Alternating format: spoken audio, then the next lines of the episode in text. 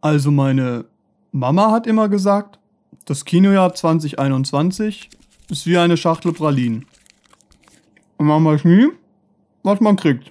Du, du, du, dum, dum, dum. Ja, und damit äh, herzlich willkommen zur zweiten Folge des Kinojahresrückblick. Äh, mein Name ist Paul. Mein Name ist Janne. Und ja, willkommen beim Janne und Paul Podcast. Ey, erstmal ganz kurz, bevor wir starten. Holy shit, haben wir geiles Feedback bekommen. Mega fettes Danke dafür. Ey, 90 Follower auf Instagram, über 250 Downloads von dem Podcast. So, Leute, Leute, was ist hier los, ey? Ich habe nicht erwartet, dass ich irgendjemand anderthalb Stunden geben kann, wie wir über irgendwas reden, aber. Nee, ich auch nicht. ey, es ist, es ist so, also ich fühle mich so appreciated, dass irgendwie, es ist wirklich, ich bin richtig dankbar, weil mhm. es ist so, wir hätten uns gefreut, hätten ein paar Leute zugehört, aber ey, wir haben über 250 Leute, die sich die Sache angehört haben. So, das ist halt wirklich, das ist insane. Also wirklich richtig fettes Danke an euch und mega cool, dass ihr dabei seid. Und ich hoffe, es gefällt euch auch äh, weiterhin, ähm, weil wir haben auf jeden Fall Bock. Wir sind ultra hyped. Ähm, ja, Janne, was ging sonst so in der Woche, außer regelmäßig Instagram die Abonnenten zu zählen? nee, ähm, was ging sonst noch die Woche? Eigentlich gar nicht so viel. Meine Schwester hatte Geburtstag, die ist jetzt 18 geworden. Okay. Ja. Ja. Ähm, und sonst ging eigentlich gar nicht so viel. Halt ein bisschen gechillt, so ein bisschen ähm, prokrastiniert, obwohl man eigentlich wieder was für die Uni machen sollte. Wir alle. ja, es ist jetzt, wir nehmen jetzt Samstagmittag auf und die letzte Folge haben wir am Montag aufgenommen. Und es ist jetzt die Woche nach, nach Neujahr. Lo logischerweise. ja. ähm, und bei mir ist auch nicht viel passiert. Also ich war auch viel daheim. Ich hatte noch ein bisschen Rücken auskurieren, ähm, dann irgendwann wieder ein bisschen mit Sport anfangen, war auch wieder gut drin. Ähm, und ja, Filme geguckt. Wir haben uns Mutter getroffen, haben Matrix 1 geguckt und Don't Look Up. Dann kann ich nämlich jetzt auch später bei Don't Look Up auch mitreden. Mhm. Weil da sind wir letzte Woche irgendwie nicht hingekommen. Wir haben uns ja ein bisschen zeittechnisch verkalkuliert. Aber ja. Ah, was ich noch sagen wollte, ich war Eislaufen. Okay. Und ja, ich war schon locker. So, keine Ahnung, ich habe bestimmt schon, so seit ich 14 war oder so, stand ich, glaube ich, nicht mehr auf dem Eis. Aber irgendwie ist es ein bisschen wie Fahrradfahren so. Also Ey, am Anfang dachte so. ich so, scheiße, jetzt, jetzt liest mich gleich auf die Fresse. aber dann so ein, zwei Runden gefahren, dann ging es wieder so einigermaßen. Also, aber es ist mhm. auch einfach spaßig so, ich weiß nicht. Aber für mich ist das so ein Ding, da komme ich kaum hin irgendwie. Also. Ja, das Problem ist halt, das ist das gleiche Prinzip wie bei, naja, ich wollte gerade sagen, wie bei Skaten, aber das stimmt gar nicht. Skaten kannst du ja theoretisch auch, wenn du gut bist, überall. So. Mhm. Aber es ist halt, du musst halt immer hingehen ja, genau, man kann es vielleicht vergleichen mit so Bouldern oder sowas, weil du musst halt immer hingehen, Eintritt zahlen, am besten noch ein, dein Equipment mitbringen und sowas. Und das ist ja, halt schon so. immer so ein extra Weg. Es gab früher eine Zeit, da habe ich, äh, bin ich zwei, dreimal die Woche Eislaufen gegangen. Äh, mit dem Kumpel, Pascal, Grüße gehen raus, der hört, glaube ich, auch den Podcast. Ähm, und das ist wirklich auch jedes Jahr nach dieser Sommerpause, denke ich so, ja, jetzt gehe ich vorsichtig aufs Eis, mal ein bisschen langsam. Ja, sobald du drauf bist, es geht alles wieder. Also man verlernt das halt wirklich nicht. Ja. Das ist wirklich äh, sehr geil. Ja, nice. Nö. Dann warst du Eislaufen, Geburtstag. Äh, ja. Ich habe ein bisschen Social Media Beiträge gebastelt, ähm, habe euch alle voll gespammt und äh, habe mein Leben genossen. Ähm, weiß nicht, arg viel ist nicht passiert. Ähm, ja, wenn da nicht viel passiert ist, dann machen wir doch einfach direkt weiter, wo wir letztes Mal aufgehört haben. Wir machen jetzt den Jahresrückblick fertig und gucken mal, dass, wenn es zeitlich noch reicht, wir noch eine kleine Vorschau machen für 2022. Mhm. Ähm, Genau, damit wir dann nächste Woche mal mit was anderem weitermachen können, außer ein Jahresrückblick. Wäre vielleicht auch mal in Ordnung. Ähm, ja, wir haben aufgehört bei Dune? Nee. Nee, nee. Weiß ich nicht mehr. Egal, wir machen wir auf jeden Fall weiter. Bei Eternals, glaube ich. Okay, ja, ja, Gott. Ja. ja. muss nicht. Also machen wir bei einem Film weiter, der jetzt ähm, tendenziell sogar noch schlechter ist. Äh, Red Notice. Oh. Gerne. Leg los, komm. Ja, ich weiß nicht, also ich habe mir, ich habe mir ein bisschen, ich habe mir kurz so Notizen gemacht, was ich dazu sagen möchte, damit ich es nicht vergesse. Und ich habe mir als allererste Notiz einer der schlechtesten Blockbuster des Jahres. Aber es ist halt auch einfach so. So, es ist einfach, es ist einfach so, ich weiß nicht, langweilig auf eine Art. Und was mich halt einfach, und, und das ist so, Netflix hat halt versucht, alles Bewährte in diesen Film reinzuschmeißen, was du machen kannst, um Leute ins Kino zu treiben. Gut, ich meine, der kam nicht im Kino also zumindest nicht bei uns. Ich weiß nicht, liegt er vielleicht? Ich glaube, der, der, das Ding ist, die schieben die Filme immer in irgendwelche Kinos für ein, zwei mhm. Wochen, damit sie sie dann eben nominieren können für andere Filmfestivals und so weiter. Zum Aber Beispiel der, die also Oscars und so. Das war zum Beispiel bei The Irishman. The Irishman lief, glaube ich, zwei Wochen. Die ja. hatte bei uns im Kino drei Vorstellungen oder sowas. Mhm. Damit er halt eben nominiert werden kann. Wurde er ja dann auch von Oscar, glaube ich. Ähm, ja, das ist das Prinzip, ey. Ja, aber ja, die haben wirklich alles also reingehauen also, und hat halt nicht funktioniert, ne? Nee, es ist halt auch einfach, also ähm, das spielt ja The Rock, Gal Gadot oder Gal Gadot und ähm, Ryan Reynolds mit und die drei Schauspieler allein haben, glaube ich, fast die Hälfte von dem ganzen Budget, das der Film hatte, gefressen. Und das ist ja. halt so, das ist so, da, daran siehst du halt schon, dass das nichts werden kann. So, das ist einfach, ich glaube halt auch irgendwie, dass dieser Film halt letztendlich schon ein bisschen daran auch gescheitert ist. Ich glaube auch, aber ich glaube, das ist auch dieser Punkt. Ich glaube, den direkt kann man den Vorwurf nicht machen, weil nee. es gibt ja oft genug die Situation, dass, wenn das Drehbuch echt cool ist, Schauspieler auch ihre Gage kürzen und sowas, mhm. um irgendwo mitzumachen und sowas. Aber wenn, ich meine, die haben sich das Ding ja gelesen oder die Information bekommen, um was es geht. Ja, und dann, so. wenn ich in so einem Film mitspielen müsste, würde ich mich auch extra bezahlen lassen, wenn ich einer von denen wäre. Ja. Nee, also keine Ahnung, Ryan Reynolds spielt halt wieder seinen klassischen, so sein Deadpool einfach. Also das. Wo er einfach sich selber spielt, lol. Genau, er spielt halt einfach sich selbst, so wie in Deadpool, so wie in Free Guy. Oh, Free Guy mhm. habe ich auch gesehen. oh, auch drüber reden können. können. wir ja. Gleich. Naja. ähm, Gal Gadot ja. spielt halt wie immer so ein Model einfach irgendwie, so eine, aber halt voll tough und so voll emanzipiert und so. Also die kann kämpfen und ist übel intelligent. Keine Ahnung, so, ja. so sie spielt halt einfach die Perfektion irgendwie. Und, und, The Rock ist halt The Rock. Ist halt The Rock so. Was soll man dazu sagen? No joke. Ja, es ist natürlich Ahnung. wie immer, ey, ganz ehrlich, ich glaube, jeder hat diesen Film gesehen und wenn nicht, kurze Spoilerwarnung, vielleicht werden in diesem Teil heute noch ein paar mehr Spoiler kommen. Wir kommen noch zu Spider-Man und sowas. Und da muss man vielleicht auch sich über ein paar ja, okay, Sachen auslassen. Spider-Man können wir nicht spoilerfrei, glaube ich, drüber reden. Nee, es geht nicht. Aber jetzt auch hier, ganz ehrlich, wenn ihr den anguckt, guckt euch den an so. Ihr habt, werdet nichts verpassen, wenn ihr es nicht macht, weil es wirklich einfach kein guter Film ist. Mhm. Aber auch so richtig klischeehaft muss wie in jedem The Rock-Film am Ende die irgendwie wieder im Dschungel sein. Ja. Ich verstehe es nicht. Nee, wirklich. aber es ist halt auch, also ich glaube ehrlich gesagt, dass er schon vielen Leuten, die da jetzt nicht so einen Anspruch hegen, gefallen könnte. Weil es ist halt einfach so ein klassischer Actionfilm. Aber selbst die Action ist ja nicht gut. Und was mich nee, auch in diesem Film, okay, ganz kurz, jetzt muss ich. Ich habe mich so ich gedacht, so komm, das machen wir schnell, aber da habe ich keinen Bock drauf. Also, dieser Film ist technisch so ein Müll, no joke. Ich glaube, wenn du daraus ein Trinkspiel machst, wie oft man Greenscreen in diesem Film sieht, Digga, da bist du nach einer Viertelstunde, bist du komplett dicht. No joke. Das geht nicht. Selbst Leute, die nichts mit Film zu tun haben, sehen, dass dieser Film ja, durchgehend ja, überall so. nur Greenscreen hat. Haben die keine Zeit oder keine Lust gehabt, so ein Set zu bauen nee, oder sowas? vor allem haben die halt auch einfach kein Budget. Das ist ja das Ding. Ja, und das ist der größte Netflix-Film aller Zeiten so. Und der ist ja auch denn ihr erfolgreichster. Der lief ja richtig. Die Zuschauer haben den ja alle weggeschaut und so und fanden das richtig toll. Mhm. Und ich kann mir das, ich konnte mir das nicht geben. Ich habe für diesen Film zwei Anläufe gebraucht. Ich habe mir den gegeben und musste irgendwann einfach ausschalten. Es ging nicht. Das war richtig das ist, anstrengend. Ja, no und es ist halt auch einfach dieses, es ist halt auch einfach, ich weiß nicht, aber das ist wieder dieses BWLer-Ding. So, um wieder drauf zurückzukommen. Nee, ist doch so. Man hat wieder, man hat wieder drei extrem bekannte Schauspieler da reingebracht, die theoretisch ja. ja eigentlich schon was drauf haben. So, das sind ja, also, so man kann von denen halten, was man will, aber es sind jetzt nicht die schlechtesten Schauspieler. Nee, vor allem, Und, sie haben halt den Namen. Sie tragen ja, halt einfach genau, ihre das ist halt das schon. Ding. Du, du hast halt diese drei großen Namen in dem Film drin und allein, allein daher kommen halt diese Zuschauerzahlen so. Aber wenn du jetzt den Film mit drei anderen Schauspielern gemacht hättest, die nicht so bekannt sind, dann wäre das der, der, schlechteste Film auf Netflix. Der wäre so weggefloppt worden. Also ja. ganz ehrlich. Also was halt auch, das ist so der Punkt, das gebe ich dir komplett recht. Das ist einfach, diese Namen tragen es halt. Und mhm. dass diese Geschichte so einfach zugänglich ist. Ich meine, es ist eine einfache Heist-Geschichte.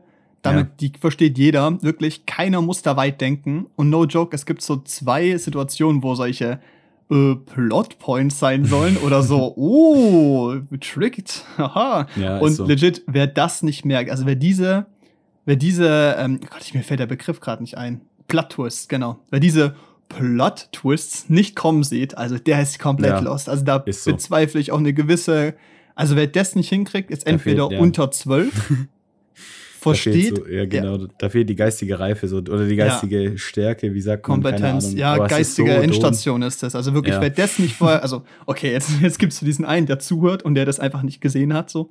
Der ist jetzt so richtig offended. Tut mir leid, das ist jetzt nicht so böse gemeint. Nee, aber wirklich, also ich fand's echt richtig schwach geschrieben und es gab auch so viele Stellen, wo einfach so eine schöne Plot-Convenience da war, mhm. dass die dann, oh, wir brauchen was, oh, da steht ein Auto, jetzt haben wir das Auto und fahren weiter. So, ja. ey, ich hab's nicht verstanden. Es hat mich wirklich, ich finde, dieser Film vom Setting und dem Schauspiel hätte er Potenzial gehabt und ich fand den Humor bis zu einem gewissen Punkt okay. Ja, bis es ja. mir zu selbstreferenziell war und bis Mhm. es mir zu pop-referenziell war. Das ist genau dieses Bewähler-Ding, was du auch beschrieben hast. Weißt du, dann spielen die auf Sachen an. Ich weiß jetzt nicht, ob die jetzt, jetzt genau das beschrieben haben, aber zum Beispiel, ja, und dann sagen die halt, ja, das würde auf TikTok viral gehen, so nach dem Motto, Ja, alle, hm, genau, genau. lustig, so, ey, Ja, es cool. zieht leider nicht so. Und ey, diese Daddy-Issue-Sache da einzubauen, die war auch so unangenehm einfach. Ja, das nicht war richtig verstanden. unangenehm. Ja, wobei, das ist ja auch, das ist halt Ryan Reynolds. Weiß nicht, das ist so Ja, aber in der aber es Kombination war mit The Rock im Knast, mit The Rock, ja. I don't know, like, das war irgendwie, also, wirklich, das ist ein Film, da verpasst man wirklich nichts. Ey, wenn ihr euch mit Freunden hinhockt und komplett Hacke werden wollt, dann macht da ein Trinkspiel draus, weil das macht dann Spaß, glaube ich. ja. Aber es ist so, ich finde, der, der, der Humor, da kommen wir später noch zu Don't Look Up, den kann man so viel passender einsetzen und so viel punktierter auch einfach. Äh, Mhm. Das muss einfach nicht so sein wie in dem Nee, Film. vor allem, das ist so eine allgemeine Netflix-Problematik, habe ich das Gefühl, so dieser ähm, Film mit den Zombies, Army of the Dead, kam ja auch raus auf Netflix. Mit Ja, da, wo Matthias ja. Schweighöfer sein, ich glaube, das ist sein Filmdebüt in Amerika gewesen. Ja, das Große halt zumindest. Geht ja, ewig, das Ding. Absolut langweilig.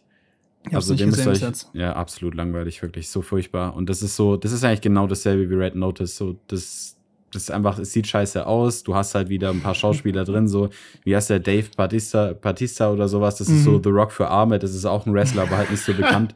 Ja, ist doch so. Das ist ein großer Muskelmann mit Glatze, so braun gebrannt und er sieht Ja. so aus, einfach so, keine Ahnung. Und der aber spielt der hat halt in auch nicht Dune gut. gut. gespielt, aber in Dune musste auch gut Ja, dastehen stimmt, und böse stimmt, schauen. ja, das stimmt. Also in Dune musste halt dastehen, böse schauen, so, der hat, da hat er gut halt. reingepasst, aber es Ja. ist halt, es war einfach so scheiße. Und dann kam noch dieses ist Spin-off so- raus mit Ganz nur kurz, es gibt Matthias dieses- Schweighöfer.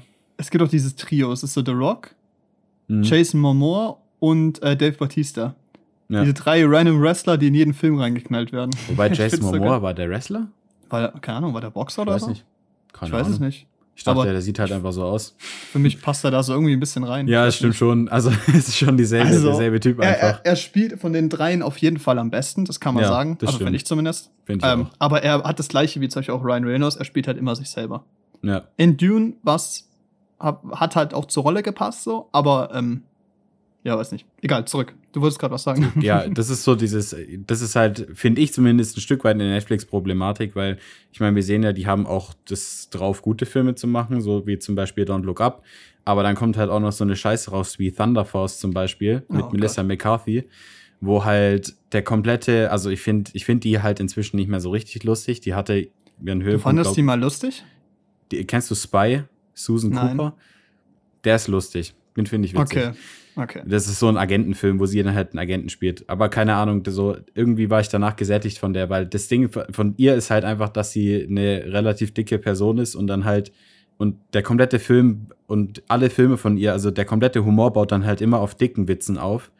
Und das ist halt so repetitiv und irgendwann ist es einfach langweilig, weißt du? Bei Thunder Force spielt die ja dann so ein Superheld, so die wird so, die ist eigentlich, also die spielt halt, die ist so richtig dumm, wird aus Versehen Superheld und dann gibt's da halt so Witze, wo die in so ein Lamborghini einsteigen müssen, nachdem die ihre Superkräfte gekriegt haben und auf den Einsatz geschickt werden. Und weißt du, beide Hauptdarsteller sind halt zu dick, um in ein Lamborghini reinzupassen. So, du, du musst halt einfach dann Nee, eine Minute oder? lang dabei zugucken, wie sie versuchen, in den Lamborghini einzusteigen und das soll dann lustig sein. Und ich finde halt einfach so, das ist wieder so übelst scheiße. Und der Film wurde halt auf Netflix auch so krass vermarktet. So, der wird die immer, der wurde, als er rauskam, zumindest mir, wurde der immer so in die Fresse gehauen, guck dir Thunder ja, Force an. Ja, ja. Und dieser Film war so schlecht, es sah aus wie so ein, weißt du, so Nickelodeon-Dinger von früher. Gab's ja auch so, der, da gab's ja auch so irgend so Superhelden-Serien und sowas. Mhm, so Live-Action. ja, so sah das aus. Mit Melissa McCarthy und der anderen, ich weiß gerade nicht, wie sie heißt. Und dann halt die ganze Zeit nur dicken Witze. Und das ist so übelst scheiße. das war halt ja, einfach, war halt einfach übelst unlustig. Aber Hauptsache, man kann den halt wieder gut vermarkten, den Film. Ey, das ist das Grundproblem von Netflix. Netflix hat vor, weiß nicht, wann kam es in Deutschland an? 2015 oder 14 oder sowas? Ja. Also recht spät im Vergleich zu Amerika. Aber da kam es halt raus und hatte echt gute Netflix Originals. Damals war es wirklich so dieser Selling Point so. Die haben eine große Auswahl an Filmen und sie haben richtig gute eigene Produktion. Auch da Ja. serientechnisch, Orange is the New Black und so, war damals richtig nice. Also die ersten Staffeln, es wurde später auch irgendwann richtig schlecht. Über Flops-Serien können wir auch mal anders mal reden. Ich glaube, das wird zu viel sonst. Mhm. Ähm, aber irgendwann haben die halt angefangen, einfach mit Quantität äh, versuchen zu überzeugen. Und es hat ja auch Ja. funktioniert, so von den Verkaufszahlen und den Abozahlen und so, das wollte ich sagen. Ähm, aber es gibt kaum Netflix-Produktionen, wo ich sage, ey, die sind richtig gut. Der letzte Ja. richtig gute Netflix-Film, an den ich mich erinnere, also ein guter Film war Don't Look Up, aber ein richtig guter Netflix-Film war der letzte, glaube ich, Marriage Story. Der war Ja. richtig, der war richtig geil. Aber sonst erinnere ich mich in den Zeitraum auch nichts mehr. Und ich glaube, der war auch 2019, 18 oder sowas. Ähm, ja. Und das ist halt wirklich einfach ein bisschen schade. Und die müssten das jetzt halt auch langsam machen, so, weil alle anderen, ähm, so HBO und so, die bringen ja alle ihre eigenen Streaming-Dienste raus. Deshalb kann, Ad kann Netflix nicht mehr das Zeug verkaufen, was sie halt. Ähm, genau, die verlieren halt die, also die Rechte die, an den ganzen Genau, Produkten. die verlieren halt die Rechte an den ganzen Serien und Filmen, die sie schon drauf haben. Also müssen sie ja mit eigenen Sachen kommen. Und da muss qualitativ noch einiges gemacht werden, denke ich. Das Problem ist aber halt, da hocken halt wir da und beschweren uns drüber, aber jeder schaut sich's halt an. Und die meisten Leute, wenn du dann eben so, keine Ahnung, Rotten Tomato guckst oder so, die Leute sind zufrieden damit, die finden das cool, das ist der Fanservice, den sie haben wollen.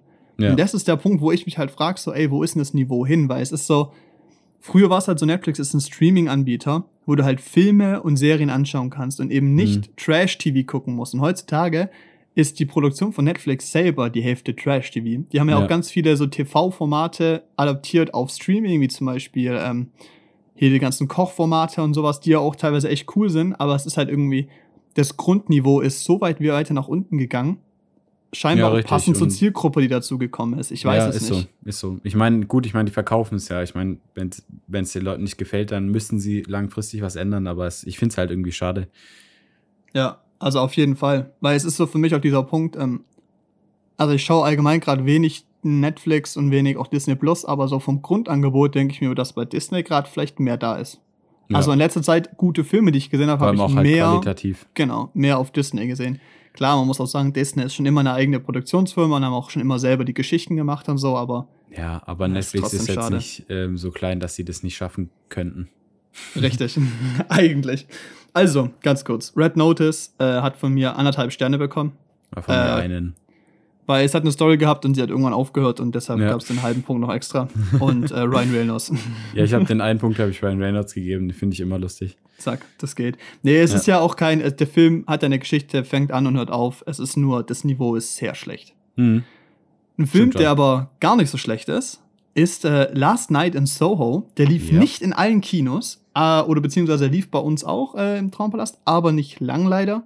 Beziehungsweise auch immer nur in kleinen Kinosälen. Aber holy shit, die erste Hälfte des Films ist einer der besten Filme, die ich seit langem gesehen habe. Wirklich, das ist da fast Spaß schon, gemacht, ja. das ist fast die perfekte, fast der perfekte Film in der ersten Hälfte.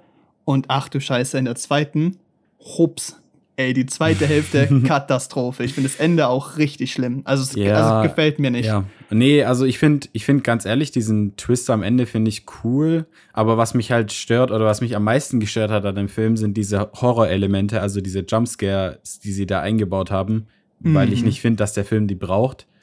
Und also, vor allem, ich, nee, die ersten also, ein, zwei funktionieren und ab dem Moment ist es dann so ein Theme, was alle ja. zwei Minuten wiederholt wird und das genau. zieht nicht. Dann ist es auch nicht mehr gruselig und dann ist es eben auch für mich dieser Punkt, wie du es gesagt hast, der Film braucht es eigentlich nicht. Er könnte auch ohne und würde genauso gut sein oder beziehungsweise besser sein wahrscheinlich. Ja, auf jeden Fall besser, weil ich habe mich da immer ein bisschen auch, ähm, also ich war irgendwie drin in der Story und dann kommt da alle zwei Minuten so ein diese, also du, du merkst es ja dann auch am Ton, wie sich das dann aufbaut, dass jetzt gleich wieder irgendeine Art Jumpscare kommt. Ich finde, mhm. das reißt einen irgendwie auch aus der Geschichte wieder raus, weißt du?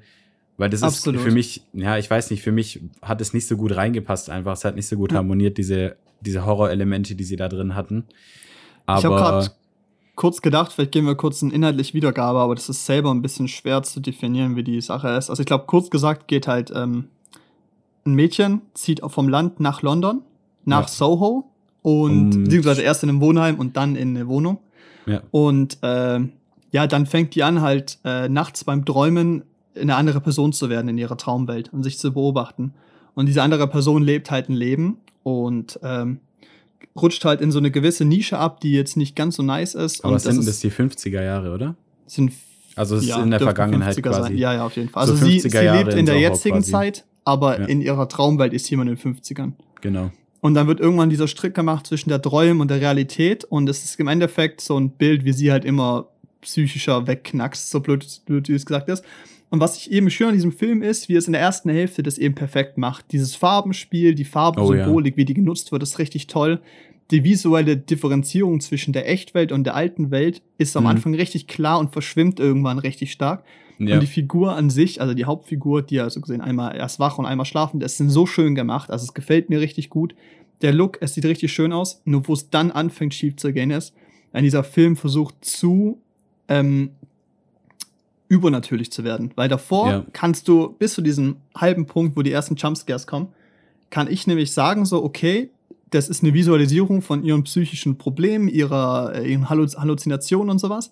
Und ab irgendeinem Moment wird es dann so, kriegt es so einen überirdischen Touch, der mit so visuellen, äh, der mit so ähm, ganz schlechten, also wirklich richtig oh schlechten oh ja, visuellen Effekten gemacht wird. Ja, und diese, diese Geister da, also da, die Jumpscares werden oft über so Geistern so von so alten Männern quasi so ähm, visualisiert und es sieht einfach auch nicht gut aus. Also das es ist einfach nicht schön. Nicht gut aus. Und genau das würde ich auch noch sagen, da in der ersten Hälfte mit dem ähm, mit dem visuellen, also gerade mit den Farben so, du verstehst, also dieses Mädchen ähm, am Anfang ist die Geschichte halt noch ziemlich happy, deshalb flüchtet sich dieses Mädchen, also die, die Hauptdarstellerin, ähm, flüchtet sich deshalb gern in ihre Träume. Also die kann es am Anfang gar nicht abwarten, wieder zu träumen und ja, mehr genau. zu erfahren von der Geschichte. Und das kannst du richtig nachvollziehen, einfach weil das so schön auch aussieht. So diese, diese normale Welt ähm, fühlt sich ein bisschen kühl an, so in dem Kontrast zu und dieser Traumwelt. Und das kommt richtig gut rüber. Und dann eben auch diese Transition von, sie will gern dahin und dann so, sie muss da sein, weil sie denkt, sie muss ja. diese Person retten oder dir helfen und so. Ist einfach wirklich gut gemacht. Und das ist das Schade einfach, weil diese erste Hälfte wirklich so perfekt ist. Und ich glaube, dass ein gewisser Teil in dem Fall einfach Budget wäre. Dass, mhm. wenn die ein besseres Budget hätten, es einfach visuell schöner wäre. Und andererseits ist das Ende mir auch einfach zu viel. Da ist dann so, da zu, zu viel ähm, CGI, zu viel passiert. Und auch, es tut mir leid, dieser, dieser Love Interest von ihr, oder beziehungsweise der hier ihr Mitschüler, der halt auf sie steht, so, auch ein bisschen komisch geschrieben, weil, Entschuldigung, ja. wenn so viel passiert. Ohne Witz. Also, das, also das, das der, so, dass der, der hat, da bleibt, ist Genau, schwierig. dann ist der halt der Geisteskranke eigentlich. Ja, richtig. Also ich glaube, da haben sich dann zwei ja. gefunden auf eine Art. Ähm, das ist so, das ist so einer Punkt, halt wo ich. Kaum die das kennen ist ja sich nicht. irgendwie. Genau, so. die, und das Problem ist, wir können euch jetzt nicht, wir können euch jetzt nicht nee. sagen, warum das jetzt so weird ist, ohne euch zu spoilern. Aber ihr guckt euch das an und überlegt mal ein bisschen, was denn seine Motivationen sind. Und ihr müsst einfach mal überlegen, was er in der Situation weiß und was er da eingeht, genau, theoretisch. Genau, also was für, also was für Risiken, Risiken er teilweise eingeht und was er auch einfach glaubt, ohne es zu hinterfragen. Und ähm, aber ich fand, ich fand das Ende jetzt eigentlich nicht schlecht. Also das war halt einfach sch schlecht umgesetzt, so wegen diesen Horrorelementen. Ja. Aber was ich halt, aber so an sich sonst, weil so die Grenzen von Gut und Böse sind da ja schon ein Stück weit verschwommen. Auf jeden Fall. Und wo man sich dann, wo man sich dann auch nicht sicher ist, wer ist der, also wer ist der Täter, wer ist das Opfer. Und ähm, das fand ich halt eigentlich schon ziemlich cool, weil das hat einen dann schon, also man hat schon drüber nachgedacht.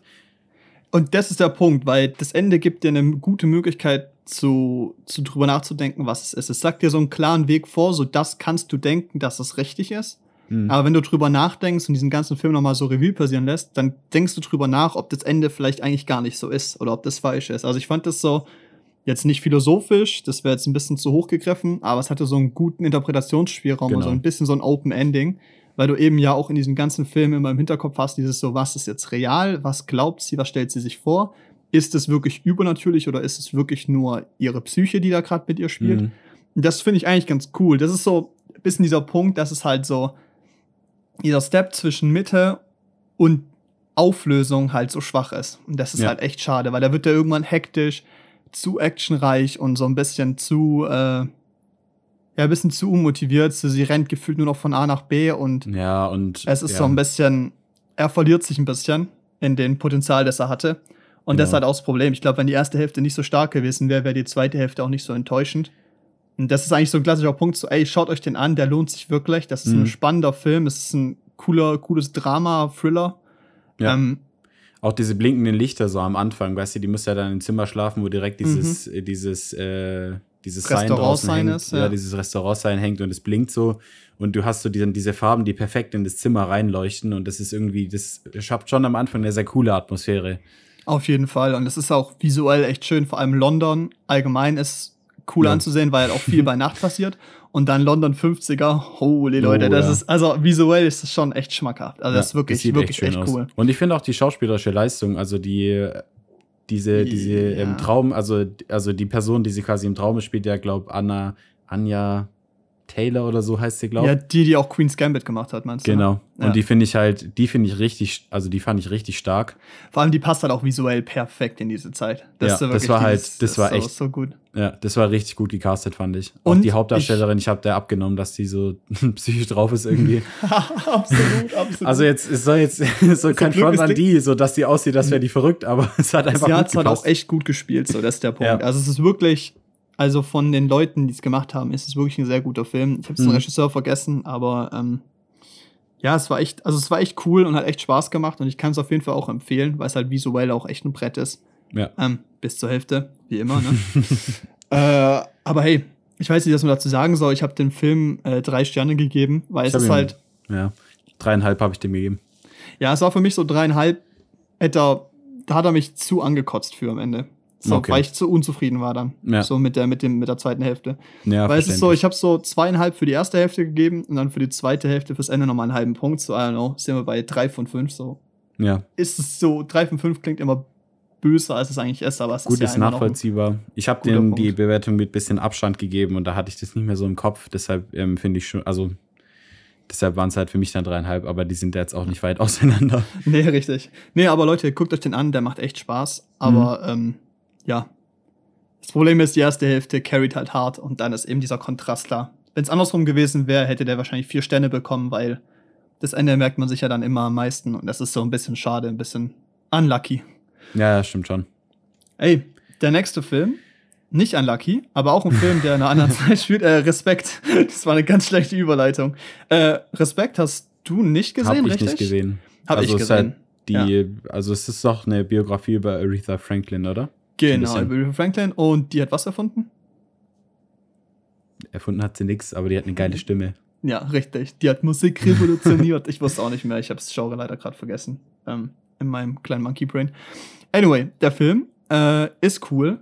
Er hat ein paar Probleme. Und ähm, das ist der Punkt. Er ist einfach zu lang. Er ist richtig lang. Hm. Es ist so ein Grundprinzip, so, ey Leute, warum haben wir keine 90-Minuten-Filme mehr? Wieso geht jeder Film über zwei Stunden so? Es Ja. muss wirklich nicht sein. Ähm, aber was halt schön an dem ist, ist, dass er einen echt schönen Look hat und eben mit den Themen, die er behandelt, neben abgesehen von der Musik, nicht plakativ mit diesen kontroversen Themen oder schwierigen Themen umgeht. Und das finde ich nämlich super gemacht. Also jetzt so visuell haben wir so einen richtig schönen Oldschool-Look Hm. ähm, Anamorph, was halt auch immer schön aussieht. Ähm, wer Anamorph nicht kennt, so kurz, ganz kurz Beschreibung, kommt aus der Filmzeit. Heutzutage wird es einfach für einen Look genutzt. Da hast du dann im Hintergrund nicht rundes Bouquet, also nicht runde Unschärfe, sondern so ovale Unschärfe. Kennt man bestimmt. Ähm, wenn man sieht, wenn man es einmal weiß, wie es aussieht, dann sieht man es und es hat so einen richtig schönen Look. ist eine geilere, ähm, nicht geilere, eine andere Repräsentation, also andere Widerspiegelung der Farbe und des Bildes. Da habe ich mich gerade verhaspelt. Ähm, genau, da kann ich vielleicht irgendwann mal genau drauf eingehen, aber das war auch sehr schön.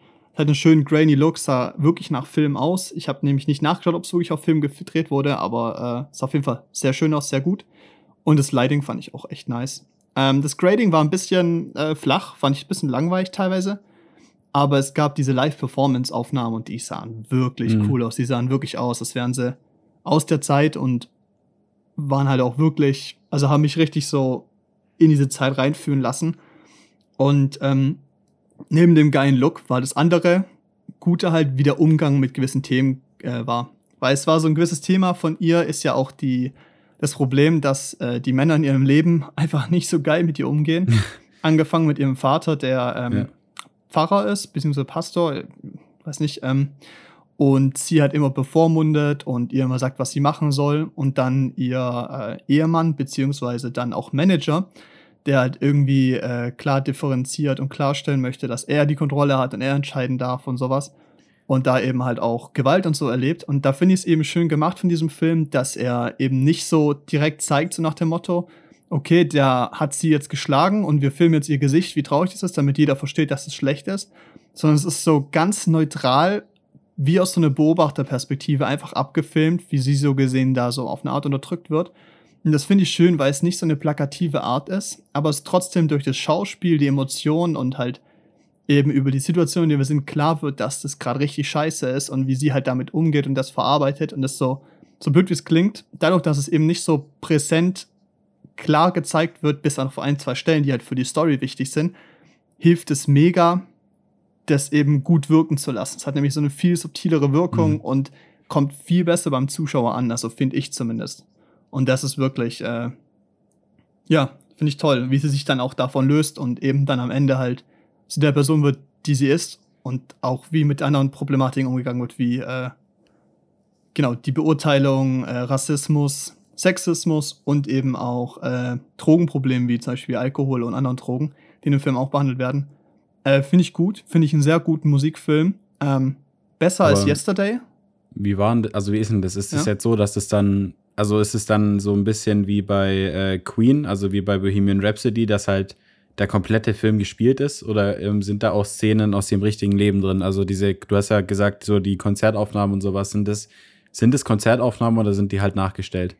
Die sind nachgestellt. Also ich würde, genau das ist der Punkt so, ist, ich würde ja, es ist, passt schon ganz gut mit Queen, weil es ist eine Geschichte, also ihre Geschichte wird erzählt von ihr als Kind. Also es beginnt mhm. damit, dass, glaube ich, ihre Mutter stirbt oder ihr Vater. Ja. Mutter. Ähm, und dann geht es damit los, wie sie dann als erstes anfängt, Gospel zu singen und sowas. Das heißt, es ist schon ihre Lebensgeschichte und endet auch in einem Konzert. Ähm, und die Aufnahmen sind auf jeden Fall auch nachgestellt. Also auf okay. jeden Fall. Und okay. Genau, genau. Ich weiß nicht, ob das jetzt die perfekte chronologische Reihenfolge wie in Wirklichkeit ist, aber ich glaube, das ist das gleiche Prinzip wie bei Bohemian Rhapsody, dass die es halt ein bisschen hingeschoben haben. Dass es halt für die Dramaturgie ein bisschen mehr Sinn macht. Aber ich finde es auf jeden Fall richtig schön gemacht und auch genau das mir noch eingefallen, bezogen aufs Ende. Ähm, die, der Umgang mit Religion ist auch äh, sehr interessant und finde ich sehr schön. Auch ihr Weg, wie sie sich eben löst davon, ist vielleicht ein kleiner Spoiler, aber es ist nicht krass, wie sie sich löst von diesem Konzept der Kirche und beziehungsweise ihren Weg findet, anders damit umzugehen und halt den Glauben für sich anders zu repräsentieren und eben dann eben dadurch diesen Weg zur Kirche wieder anders aufzubauen. Er ist irgendwie interessant, äh, vor allem mhm. für mich als jemand, der eigentlich gar nicht religiös ist, hat trotzdem funktioniert und konnte ich trotzdem auch nachvollziehen. Und äh, ja, all in all, gut, nichts Bewegendes, also nicht, nicht weltverändern. Ich habe den dreieinhalb Sterne gegeben. Das war, glaube ich, jetzt genug. Monolog.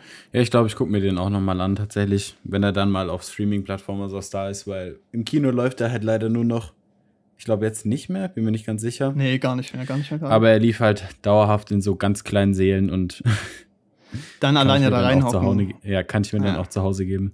Das ist auch ein Film, den muss man nicht im Kino gucken. Der einzige Punkt wäre, die Konzerte auf Anlage ist natürlich schön.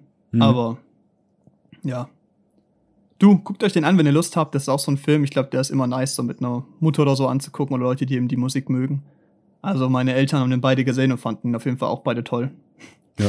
Ja, ist halt, äh, funktioniert. Macht weniger Spaß als Bohemian Rhapsody, aber ist auch einfach vom Grundthema und Setting ernster. Ja, auch, klar. Ja. Aber ich glaube auch passend dementsprechend. Mhm. Ey, ich glaube, Monolog geht weiter, oder? The French Dispatch. Ja, habe ich leider auch nicht gesehen. Ja. Läuft aber halt auch nirgends. Also in, zumindest nicht in unserer näheren Umgebung. Ja, richtig, das ist der Punkt, ey, wirklich. French Dispatch, Dispatch Wes Anderson, ne? Also ich meine, Wes Anderson muss ich, glaube ich, niemand erklären, dass es ein richtig geiler Regisseur ist. Das ist, glaube ich, einer dieser großen Regisseure, die wirklich jeder kennt. Hm. Spätestens nach Grand also den Budapest Namen Hotel. halt auf jeden Fall. Ja, genau. Und das ist so ein Ding so, weil ich glaube, viele andere kennen, also viele Regisseure sind nicht arg bekannt. Das ist so der Punkt. Ähm, ich glaube, so Quentin Tarantino, äh, hier, Wes Anderson und wen kennt man noch? Steven Spielberg, so, weißt du, ähm, mhm. irgendwo hört es auf, ne? Hier. Ähm, und das Kino sagt einfach, also viele kommerzielle Kinos, also normale Mainstream-Kinos halt sagen halt, ja, nee, das lohnt sich nicht, den Film zu gucken. Ja. Alter. Ja, gut, ich meine, von dem wirtschaftlichen Standpunkt kann ich es irgendwie schon ein Stück weit nachvollziehen, weil ich glaube nicht, dass er viele Leute ins Kino getrieben hätte. Ich glaube, da wären mehr drin gewesen als in, als in äh, Respect oder Last Night in Soho. Ich glaube, das ja. wären mehr gewesen. Ja, genau. Ich wollte gerade sagen, also es ist dann auch so, wenn man dann deutsche Produktionen im Kino hat, die halt wirklich einfach richtig schlecht sind, so, dann kickt halt mhm. die raus. Also so, da, da kaufen wir, da laufen so komische Filme wie irgendwie das S-Wort oder irgend sowas. Ja. Wo dann wirklich auch nur ein oder zwei Leute mal reingehen.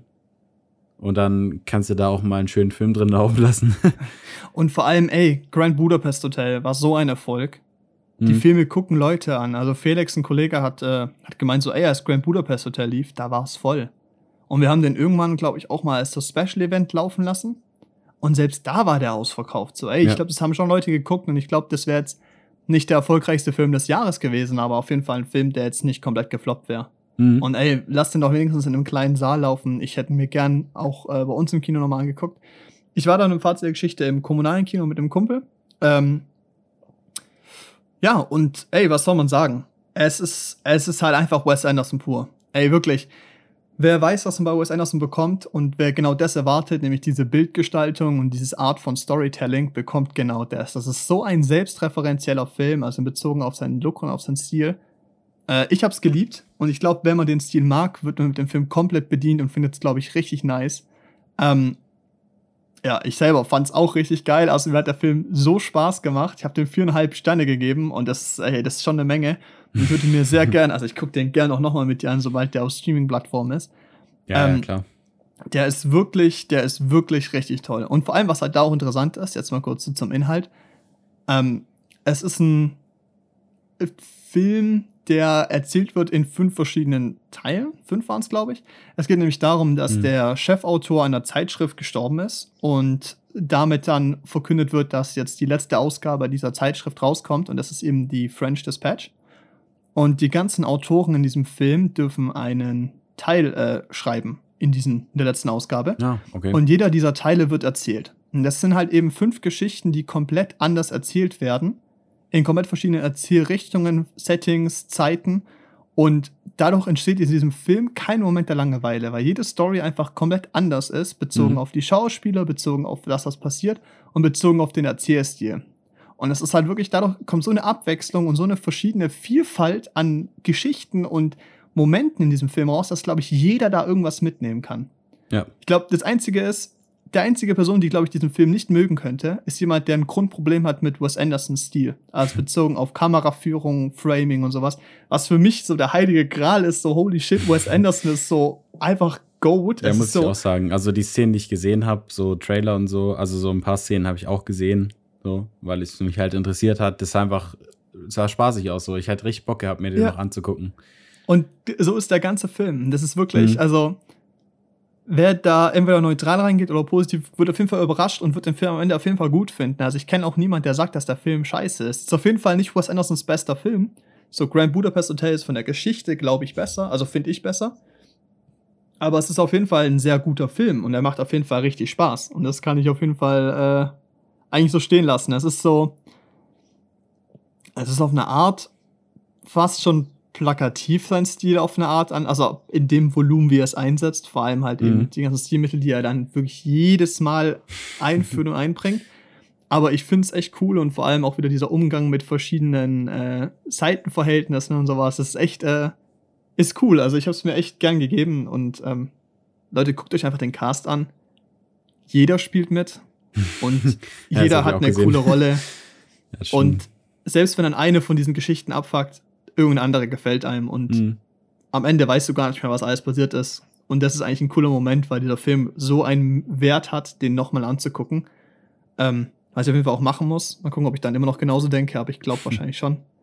Ey, super. Schaut euch den an, wenn ihr die Chance habt. Auch Streaming, das ist so. Genießt, ey, genießt, seid aufmerksam. Der macht richtig Spaß. Mhm.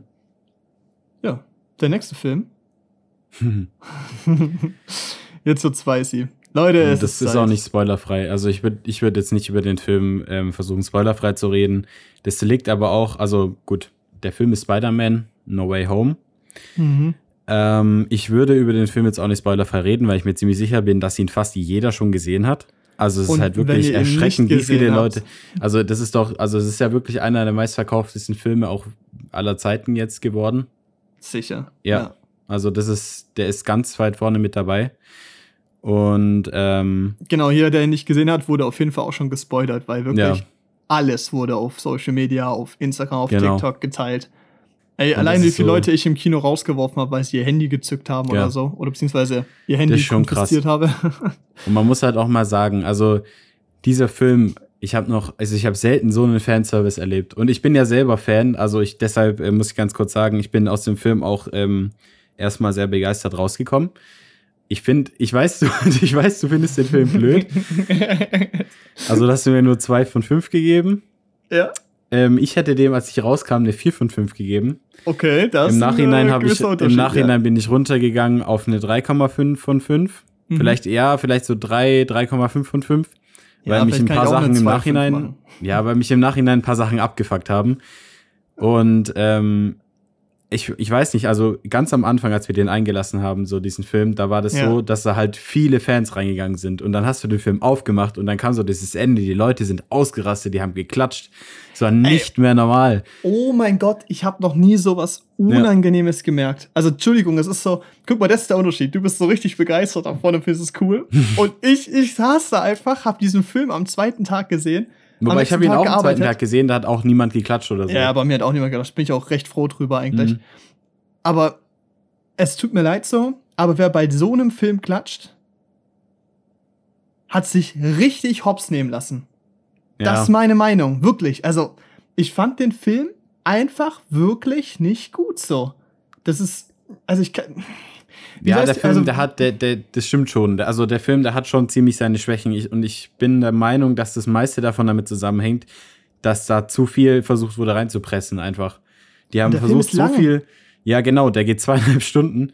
Die haben versucht, so viel Inhalt reinzupressen und es reicht nicht. Es reicht einfach nicht. Da sind so viele Schlüsselmomente in diesem Film drinnen, wo ich mir dachte, krass.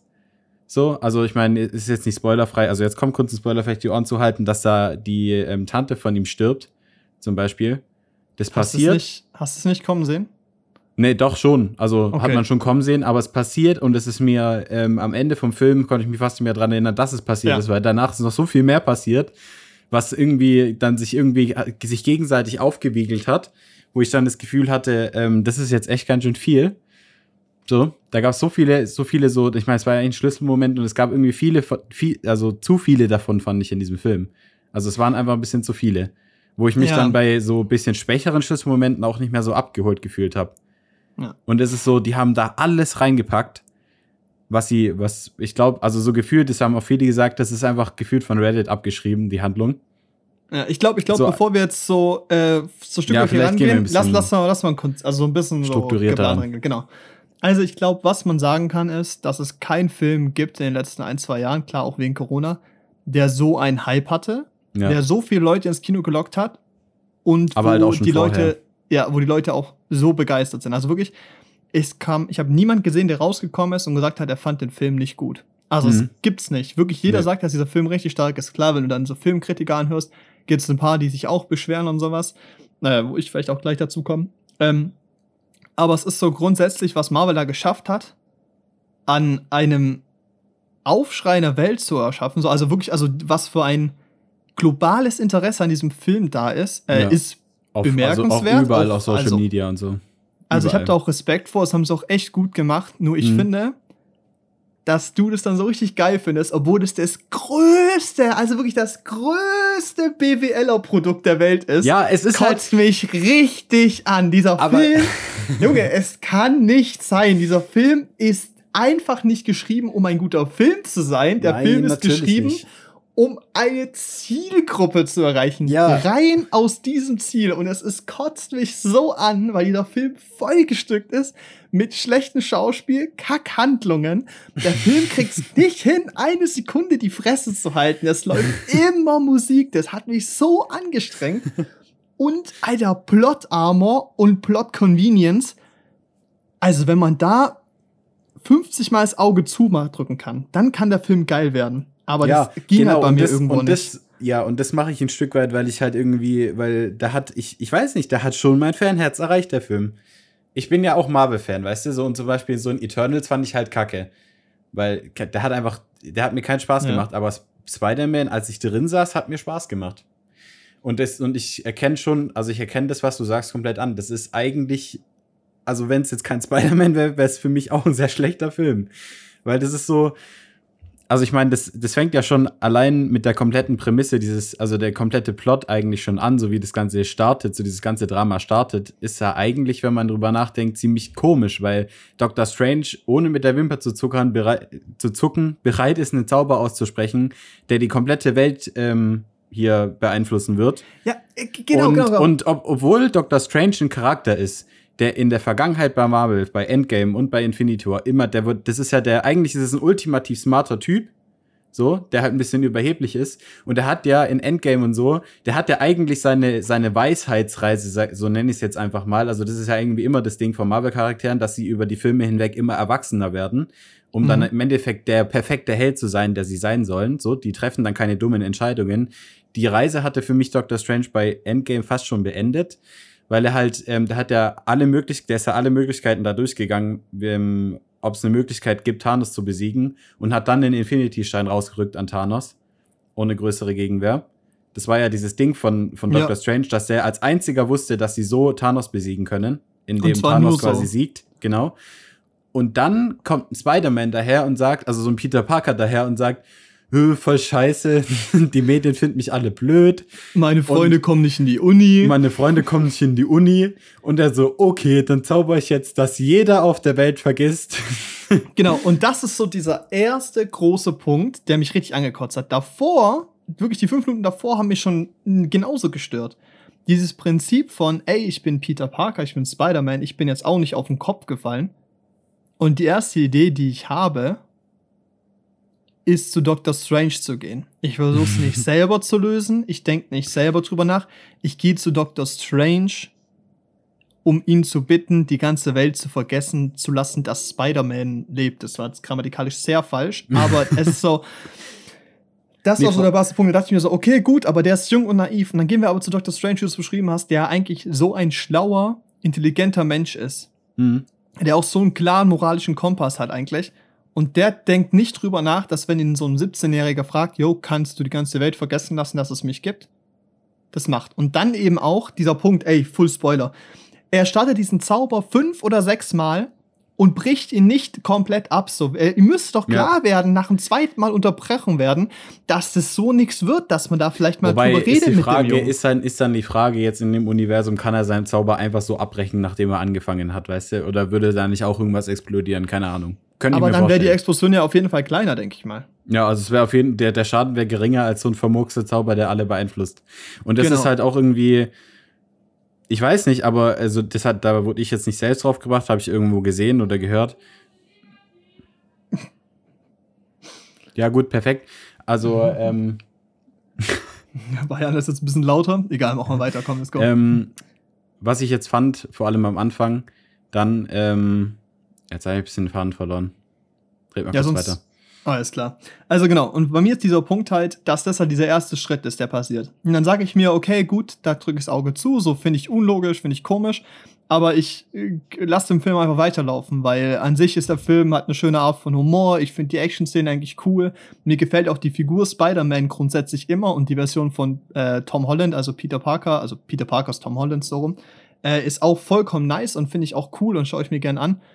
Aber dann geht es halt eben genauso weiter mit dummen Entscheidungen nacheinander, die alle aufeinander folgen, wo ich mir irgendwann denke so, wie oft will dieser Film, dass ich äh, zwei Augen zukneife und äh, den machen lasse, bevor ich äh, irgendwie anfange zu sagen, dass der Film schlecht ist. Und das ist halt bei diesem Film, das musst du so oft tun. Der nächste Schritt wäre dann, also nächster Punkt ist einfach, als er dann alle Bösewichte gefangen hat und dann die einfach zurückschicken könnte. Aber dann fünf Minuten davor, fünf Minuten davor, von seiner Tante gesagt bekommt, dass es, dass wir nur auf dieser Erde sind, um anderen ja. Menschen zu helfen. Und er sich dann denkt, stimmt, damit, danach habe ich noch nie gelebt, aber jetzt, wenn aus anderen Universen von einem Konzept, wo mir ein Magier, der stärkste Magier, der weißeste Magier der Welt sagt, dass wir das nichts darüber wissen über Multiversen, dass wir denen jetzt helfen, bevor wir sie zurückschicken, weil ich nicht will, ja. dass sie sterben. Alles verpfuscht. Ähm, und deshalb dann äh, den angreife und das so verhindere ist so wirklich das Dümmste, was man machen kann. Es ist nicht nur naiv, das ist dämlich, das ist einfach auch einfach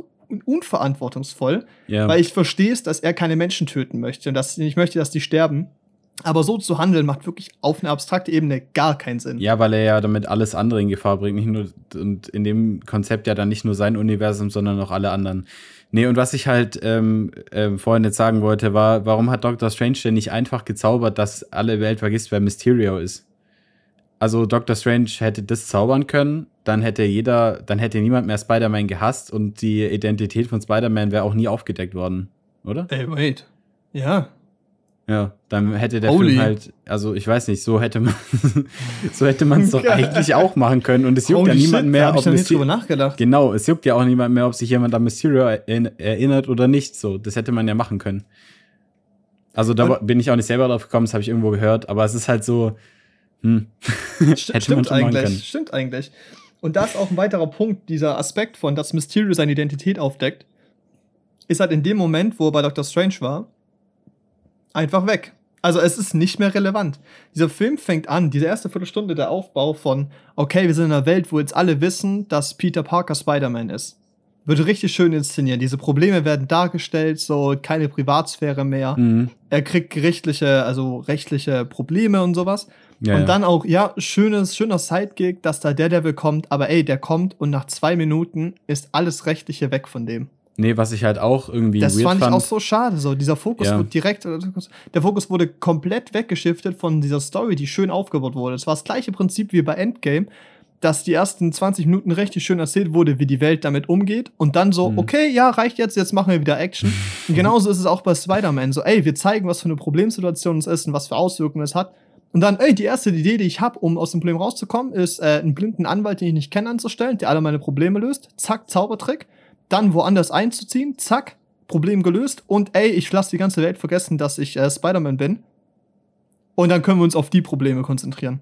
Es ist so blöd geschrieben und dass das kein größerer Konflikt in diesem Film ist, hat mich auch echt aufgeregt, weil das war so ja. dieses schöne Ende, was wir eben aus äh, äh, Far From Home mitgenommen haben, dass ich mich gefreut habe. Und das ist auch wieder einer dieser Punkte, wo ich mir dachte so, okay, schöne Plot-Convenience, dass es darum jetzt nicht mehr geht, sondern wir uns jetzt auf andere Probleme konzentrieren können. Aber fand ich halt einfach schwach. Also fand ich vom Writing schwach. Ja, das war jetzt, das war jetzt, also das stimmt schon, das war tatsächlich nicht so stark. Und das ist halt so das Ding, ich saß da drin und ich konnte da voll drüber wegsehen irgendwie.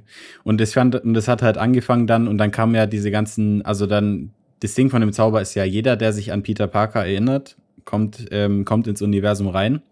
Also, äh, also nee, andersrum. Jeder, der weiß, dass Peter Parker Spider-Man ist, ja. ähm, wird in, kommt in das Universum. Ich weiß jetzt nicht, ob der Zauber da Ausnahmen macht oder aus Versehen Leute vergisst. Aber prinzipiell hätte doch eigentlich ähm, Gwen Stacy, also die MJ von dem Amazing Spider-Man, da sein müssen. Richtig. Obwohl sie tot ist. Und es hätte auch die MJ von ähm, Tobey Maguire Spider-Man da sein müssen. Richtig. Ich meine, ich habe jetzt im Nachhinein irgendwie rausgefunden, dass Emma Stone, also die Gwen Stacy Schauspielerin, da irgendwie schwanger war zu dem, zum Drehzeitpunkt und auch wegen Corona nicht ans Set wollte. Also es war scheinbar geplant, dass die eine Szene kriegt. Aber da hätte ich mir dann wieder gedacht, selbst wenn die drin gewesen wäre, wäre sie wahrscheinlich nicht gut gewesen. Nee. Weil die, weil die hätten, die hätten dieser, die hätten dieser Rolle, hätten die wahrscheinlich eine Minute oder 30 Sekunden gegeben, wo Andrew Garfield mhm. irgendwie so rüberguckt und sieht so neben der Freiheitsstatue Gwen Stacy rumlaufen, die irgendwie verwirrt ist. Und da hätte, da wäre nicht viel mehr passiert. Aber da hätte man noch was Cooles drum machen können, irgendwie so nochmal eine coole Geschichte drum spinnen können. Ha, spinnen. Weil man hätte so. nee, weil man hätte doch einfach irgendwie dann nochmal schön da weil das war ja schon, also Amazing Spider-Man 2, wo dann, ich hoffe mal, ihr habt den gesehen. Ich denke schon, wenn ihr den neuen auch gesehen habt, dass dann, weil da stirbt der Gwen Stacy, das ist ja ziemlich dramatisch. Also es hat mich damals auch mitgenommen, als ich den Film geguckt habe. Mhm. Da ja, stirbt Gwen Fall. Stacy, weil er sie nicht retten kann und es ist schon ein sehr emotionaler Moment. Und ich hätte mir schon sehr gut vorstellen können, dass der Andrew Garfield Spider-Man dann irgendwie versucht, diese Gwen Stacy auch zu retten. Und das hätte ich irgendwie cool gefunden. So, das hätte ich, also wenn das so, wenn das so seine Quest gewesen wäre, seine Gwen Stacy zu retten, weil das wäre doch irgendwie schön.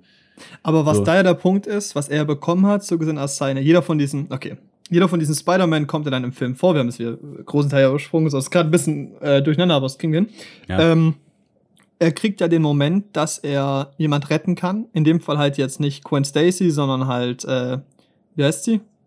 Die, die Freundin. Zendaya, auch MJ Zend heißt die. die genau, MJ, MJ, genau, ja. Also halt Zendaya. auch äh, MJ rettet und so gesehen sich dadurch halt so gesehen äh, sich selber wieder reinwäscht und mit sich in diesem mhm. Thema abschließen kann. Genauso wie halt eben auch äh, jeder Spider-Man eben halt seine Rolle bekommt und seine Probleme aus den Teilen davor so gesehen verarbeiten kann in dieser, in diesem, in diesem Film. Und es ist an sich auch schön gemacht. Das finde ich an dem Film eigentlich auch ganz cool. Aber da ist nämlich auch dieses Problem so. Ich finde es schön, dass diese Probleme gelöst werden. Aber da ist auch, okay. Oh Mann, ey, es ist so, es ist so ein bisschen der Punkt. Ich habe mich viel über diesen Film aufgeregt und ich versuche eigentlich eigentlich hat dieser Film überhaupt nicht verdient, sich so drüber aufzuregen, weil ja inhaltlich eigentlich so wenig Relevantes passiert. Weil im Endeffekt hört er da auf, wo er angefangen hat und nicht arg vieles anders. Nur dass eben was geteased wird. Und hier ist der Punkt. Du musst diesen Film, um diesen Film wirklich genießen zu können, wirklich anschauen zu können, musst du jegliche Logik ignorieren, jegliche Plot-Convenience annehmen und du musst alle Filme davor gesehen haben. Und nicht nur ja. Marvel-Filme, sondern ja. auch eben die alten Spider-Man-Filme. Ja, du also musst wissen, MCU, was da passiert. Genau. alle du musst eben auch diese Sony-ganzen Filme gesehen haben. Und das finde ich halt irgendwie. Klar, wenn du das alles getan hast, ist dieser Film super, dann macht er dir Spaß. Aber wenn du es eben nicht gemacht hast und dann eben diesen Film reduziert betrachtest, auf diesen, wirklich nur auf diesen Inhalt, der passiert, passieren so viele Dinge, die keinen Sinn ergeben. Und dann eben mhm. solche Szenen wie, oh, nö, ja, ich bin voll der schlechte Spider-Man. Nein, du bist, du bist ein amazing Spider-Man. Amazing. Yeah. Habt ihr die Filme, Leute, die Filme, Anspielungen, alle im Kino, haha, mega lustig. Und ich hocke halt da und denke mir so, Leute, das ist doch nicht gut gemacht. Wieso lacht ihr da jetzt so? das ist wirklich auf eine Art peinlich. Und das finde ich halt schade, dass dieser Film im Vergleich zum Beispiel zu Infinity oder Endgame ohne die Filme davor einfach nicht funktionieren kann. Weil Infinity ja. und Endgame als Geschichten alleine sind zwar auch schwieriger aufzunehmen, wenn du die Filme nicht gesehen hast, ja, aber klar. du musst nicht alle gesehen haben, um den Film zu verstehen, sondern es wird jeden Moment, jeden, jeder Person die Rolle oder jede Rolle die Möglichkeit gegeben, sich selber nochmal zu introducen in diesen Filmen. Und das passiert in Spider-Man eben nicht. Die kommen alle her aber, und es wird und erwartet, ja, dass du alles genau, kannst und alles kennst. Ist, ist aber auch, finde ich, dann auch wieder ein Zeitproblem. Das hätte überhaupt nicht funktioniert, zeitlich. Weil da ja. es ist ja auch das Ding, das, das ist ja auch ein Problem von dem Film, dass er keinen klaren Bösewicht hat irgendwie. Absolut. Weil du halt, weil halt, absolut. halt, es sind ja, also, und das ist ja auch schon ein großer Kritikpunkt vom Original Spider-Man 3 gewesen, also vom Tobey mhm. Maguire Spider-Man 3, dass da zu viele Bösewichte drin waren. Da gab es ja Sandman und Venom und so, die waren ja da drin. Und das war ja da schon der größte Kritikpunkt, dass das zu viele waren. Und jetzt hat man einfach sich gedacht, okay, dann hauen wir jetzt einfach alle Bösewichte, die es jemals gab, im Spider-Man, hauen wir jetzt in diesen Film okay. rein. Und, ähm, dann, und dann versucht Peter Parker die wieder gut zu machen. Und das ist auch so irgendwie das Ding. Peter Parker verhält sich ja, na gut, das sage ich jetzt einfach mal über den kompletten Film gesponnen, kann man, glaube ich, auch so stehen lassen. Er verhält sich einfach wie ein dummes Kleinkind. Ja, so, richtig. Billy, so keine Ahnung, Dr. Strange sagt keine was und, und, und Peter sagt dann, will ich nicht, finde ich blöd. Es ist so, diese, vor allem dadurch, dass er eben durchgehend solche dummen Entscheidungen trifft und dumme Handlungen macht, wird auch diese Szene, wo seine Tante stirbt, und eben ihn die klassischen Worte mit, oh, mit großer Macht äh, kommt große Verantwortung, ja, genau. ähm, wirkt halt einfach scheiße, weil er in diesem Film so verantwortungslos handelt, ja. wie es in, in keinem Teil davor gemacht hat. Dauerhaft. So, nee, wirklich. Nee, warte mal, also ich finde schon, dass er sich in den alten Teilen auch dumm verhalten hat. Er hat ja auch in Spider-Man 2 seine Brille abgegeben, die er von Tony gekriegt hat. Ja, aber da wurde er ja manipuliert. Ja, gut, also, also das ist jetzt nicht so dumm, aber prinzipiell auch unverantwortlich, so viel Macht einfach jemandem zu geben, den man gerade kennengelernt hat.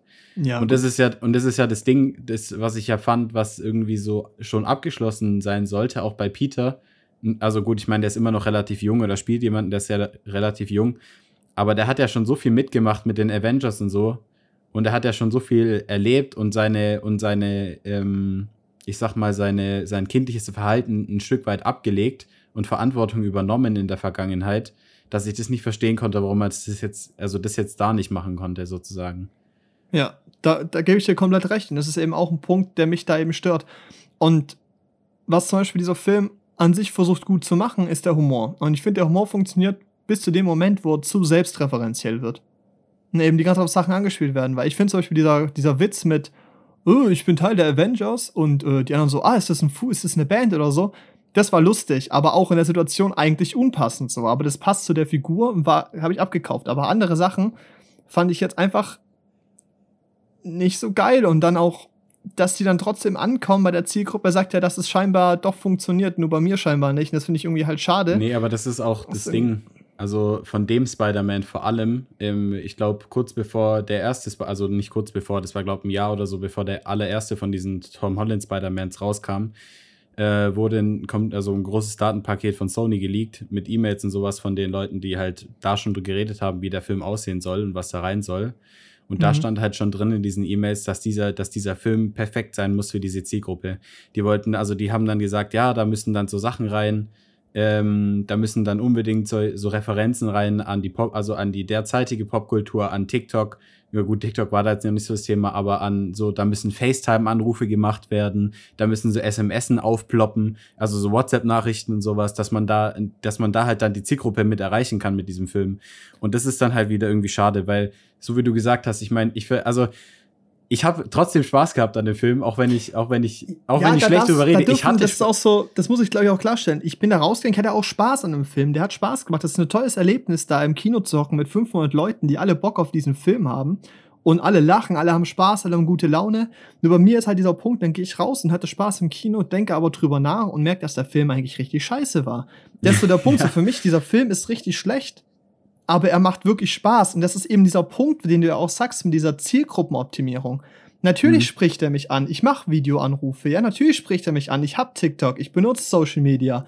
ich spreche in dieser Sprache. Ja. Also wir sind in dieser Kultur aufgewachsen. Der Film ist perfekt auf uns angepasst. Natürlich macht er mir Spaß und natürlich kann ich mich mit dieser Person identifizieren und diesen Figuren. Mhm. Aber trotzdem ist dieser Film halt von der Geschichte geschrieben von einem Fünfjährigen für diese perfekte Zielgruppe mit viel zu viel Inputs aus Popkultur und verschiedenen anderen Sachen.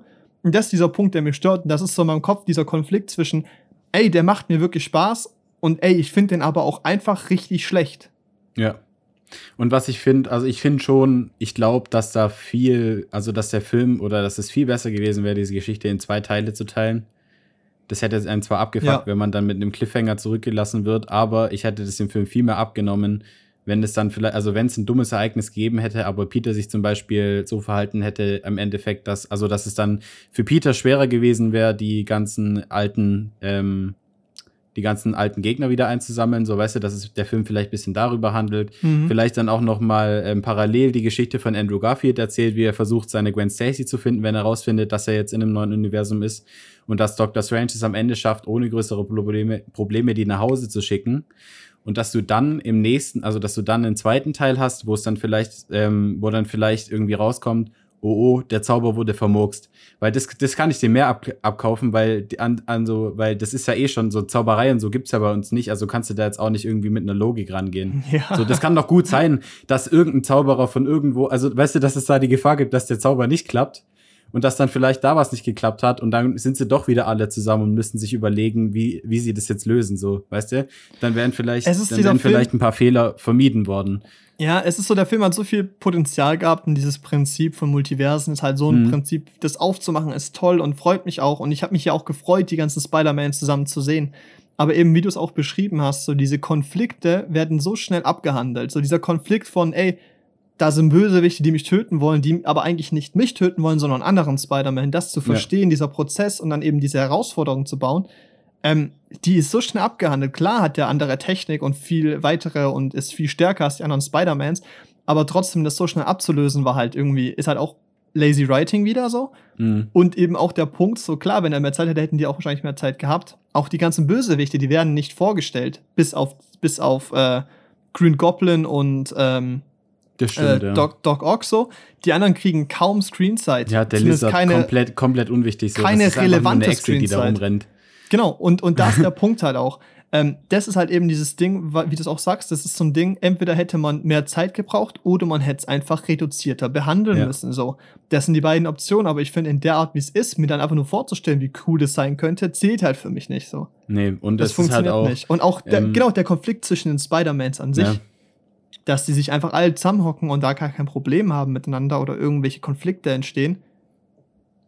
Auch, also hätte ich auch vielleicht mehr erwartet, dass da irgendwas Interessanteres noch passieren kann. Ja, vor allem halt mit Andrew Garfield, weil ich meine, die anderen beiden, also der Tobey Maguire Spider-Man und der, Pete, der Tom Holland Spider-Man sind schon sehr ähnlich, aber der Amazing Spider-Man, der war schon anders. Ja. Also auch einfach vom Typ her ein bisschen anders nochmal als die beiden anderen. Da hätte es schon nochmal deutlich irgendwie ein paar Reibungspunkte geben können, aber die haben sich ja einfach auf Anhieb perfekt verstanden. Und es ist ja auch einfach, ähm, was ich auch halt einfach auch schade fand, ähm, die MJ und Ned, also gut, ich meine, ich fand generell so diese Liebesgeschichte von Peter Parker und, M und MJ, das war ja mhm. eigentlich in allen anderen Spider-Mans immer eine sehr wichtige, eine sehr wichtige ähm, Komponente. Ja, weil es in auch dem Film, Teenie-Filme sind. So. Genau. Das sind Coming-of-Age-Filme so. Ja, und in dem Film jetzt war das überhaupt nicht wichtig. So gefühlt. Also diese, diese Liebesgeschichte, die war schon da und die haben sich halt geliebt und haben sich halt ab und zu ein Küsschen gegeben. Und dann, und dann ist halt immer, immer wenn es irgendwie ein bisschen ernster wurde, da ist halt nett dann reingeplatzt. Es war halt einfach das dritte Rad. und, und die, diese Liebesgeschichte hat in dem Film eigentlich überhaupt keine Zeit mehr bekommen. Und das fand ich irgendwie schade. Ich meine, ich habe ich hab auch gelesen, dass viele sich darüber aufgeregt haben, dass der Film keine Sexszene hatte. Aber das hätte ich so weird gefunden. Ach, ja, dass Scheiße. es keine Sexszene zwischen Spider-Man und, äh, und Ding gab und MJ. Da, da warte kurz, mir, wer hat sich darüber Gibt es Leute wirklich, die sich darüber ja, ja, aufgeregt es, haben? Es gab Leute, die haben kritisiert, dass es da keine Sexszene in dem Film gab. Ah. Und es hätte doch mal überhaupt nicht da reingepasst, oder? Also alleine schon, weil dieser Tom Holland Spider-Man für eine viel jüngere Zielgruppe ist als alle anderen Spider-Mans davor. Und dann halt noch mal, weil die beiden in dem ganzen Film ja so wenig Zeit miteinander hatten, also wo die wirklich Zweisamkeit hatten, das wäre ja so weird gewesen einfach. So, Holy shit, du? ey. Da hätte so das die Welt gewesen. Stell Ach dir, du mal vor, stell dir mal vor, die Welt ist am Untergehen, weißt du? Die Universen prallen aufeinander. Und Peter und Spider-Man und MJ nehmen sich einfach mal einen Abend frei, um ein bisschen zu vögeln. Äh, Date Night. so, Du hast gar keine Entschuldigung, Zeit für mich. Dr. Octopus, kann Sie bitte draußen bleiben? Ich muss meine Beziehung retten. So nach dem Motto, so keine Äh, Ahnung. Ich weiß, Doc Ock, wir wohnen gerade in der WG, aber kannst du bitte. Ja, und es ist, und es ist halt einfach, ich weiß nicht, auch das Ende von dem Film, also der endet ja so, dass quasi Peter Parker dann wieder, ähm, also in seine eigene Wohnung zieht. So. Und das ist ja lustigerweise, also ich bin mir jetzt nicht sicher, ob es dieselbe ist, aber sie sieht genauso aus wie die Wohnung, in die Tobey Maguire gezogen ist. ja. In seinem Spider-Man. So, also wird jetzt wahrscheinlich der nächste Spider-Man genauso sein wie die alten, kann ich mir gut vorstellen. Ja, trau ich dir zu. Und ja, und dann ist es halt so, halt wirklich so, weißt du, weil die Zendaya, also die MJ erinnert sich ja offensichtlich nicht mehr an ihn und er versucht jetzt wahrscheinlich auf eine sehr cringe Art und Weise, die wieder zurückzugewinnen oder so. Und ich finde es halt irgendwie auch blöd, weil das ist so vorhersehbar, wohin die Reise jetzt weitergeht. Weil Ja. jetzt, hast, jetzt hast du so, du hast dann noch den Post-Credit mit Venom und das, muss ich sagen, habe ich auch direkt, als ich den Film gesehen habe, überhaupt nicht nachvollziehen können. Und ich Ja. weiß jetzt nicht, ob das vielleicht jemand erklären kann oder so, aber wenn der Zauber sagt, jeder kommt ins Universum, der die wahre Identität von Spider-Man kennt, warum ist Venom denn dann da? Weil diese Version von Venom, die hat ja in seinem Universum überhaupt nichts mit Spider-Man zu tun. Gar nichts. Und woher soll er das denn wissen auch? Das ja, genau. Punkt. Genau. Wo, also, Oder geht es darum, dass die Grundfigur Venom irgendwann mal wusste, dass er das ist, so? Oder Ja, ja, irgendwie, keine Ahnung. Ich glaube, der Venom hat ja auch mal gesagt, er ist schon weit gereist und hat viel gesehen. Aber der Venom hat nie, hat, ist nie so rübergekommen und dieser, und das ist ja auch das Ding, dass dieser neue Venom ja voll, eigentlich voll des Vertrauens, also so ein Best-Friends-Verhältnis hat mit seinem Wirt sozusagen, weil es ist ja eigentlich so ein Parasit, der so ein Wirt befällt. Da hat Ja. er eigentlich, eigentlich haben die ja so ein Bro-mäßiges Verhältnis. Da hätte er dem schon mal sagen können, dass er Spider-Man kennt. So, dann wäre es vielleicht sinnvoll gewesen, aber der hat ziemlich überrascht geschienen irgendwie. Ja. Also der, es wurde in keinem Wort wurde erwähnt, dass der weiß, wer Peter Parker ist. Und deshalb hat es für mich keinen Sinn gemacht, dass er da drin vorkam. Und dann ist er ja auch genauso wie die anderen wieder verschwunden. Also generell schon mal komplett unwichtig, weil der hat dann zu dem Film nichts beigetragen, ist am Ende wieder verschwunden. Und dann bleibt einfach ein Klecks von Venom auf dem Tisch liegen. Und ich verstehe das nicht. Ist Venom undicht? So läuft er jetzt auf einmal aus? Was macht denn das für einen Sinn? Hinterlässt er überall seinen Schleim? Das ist doch, das macht doch Oh überhaupt keinen Sinn, dass von Venom einfach so ein Klecks übrig bleibt. Vor allem ist ja der ganze Rest von Venom auch wieder verschwunden. Ich finde nicht, dass das Sinn Ah, ergibt. Mann, ey. Ja, Das hat- irgendwas Übernatürliches halt, oder?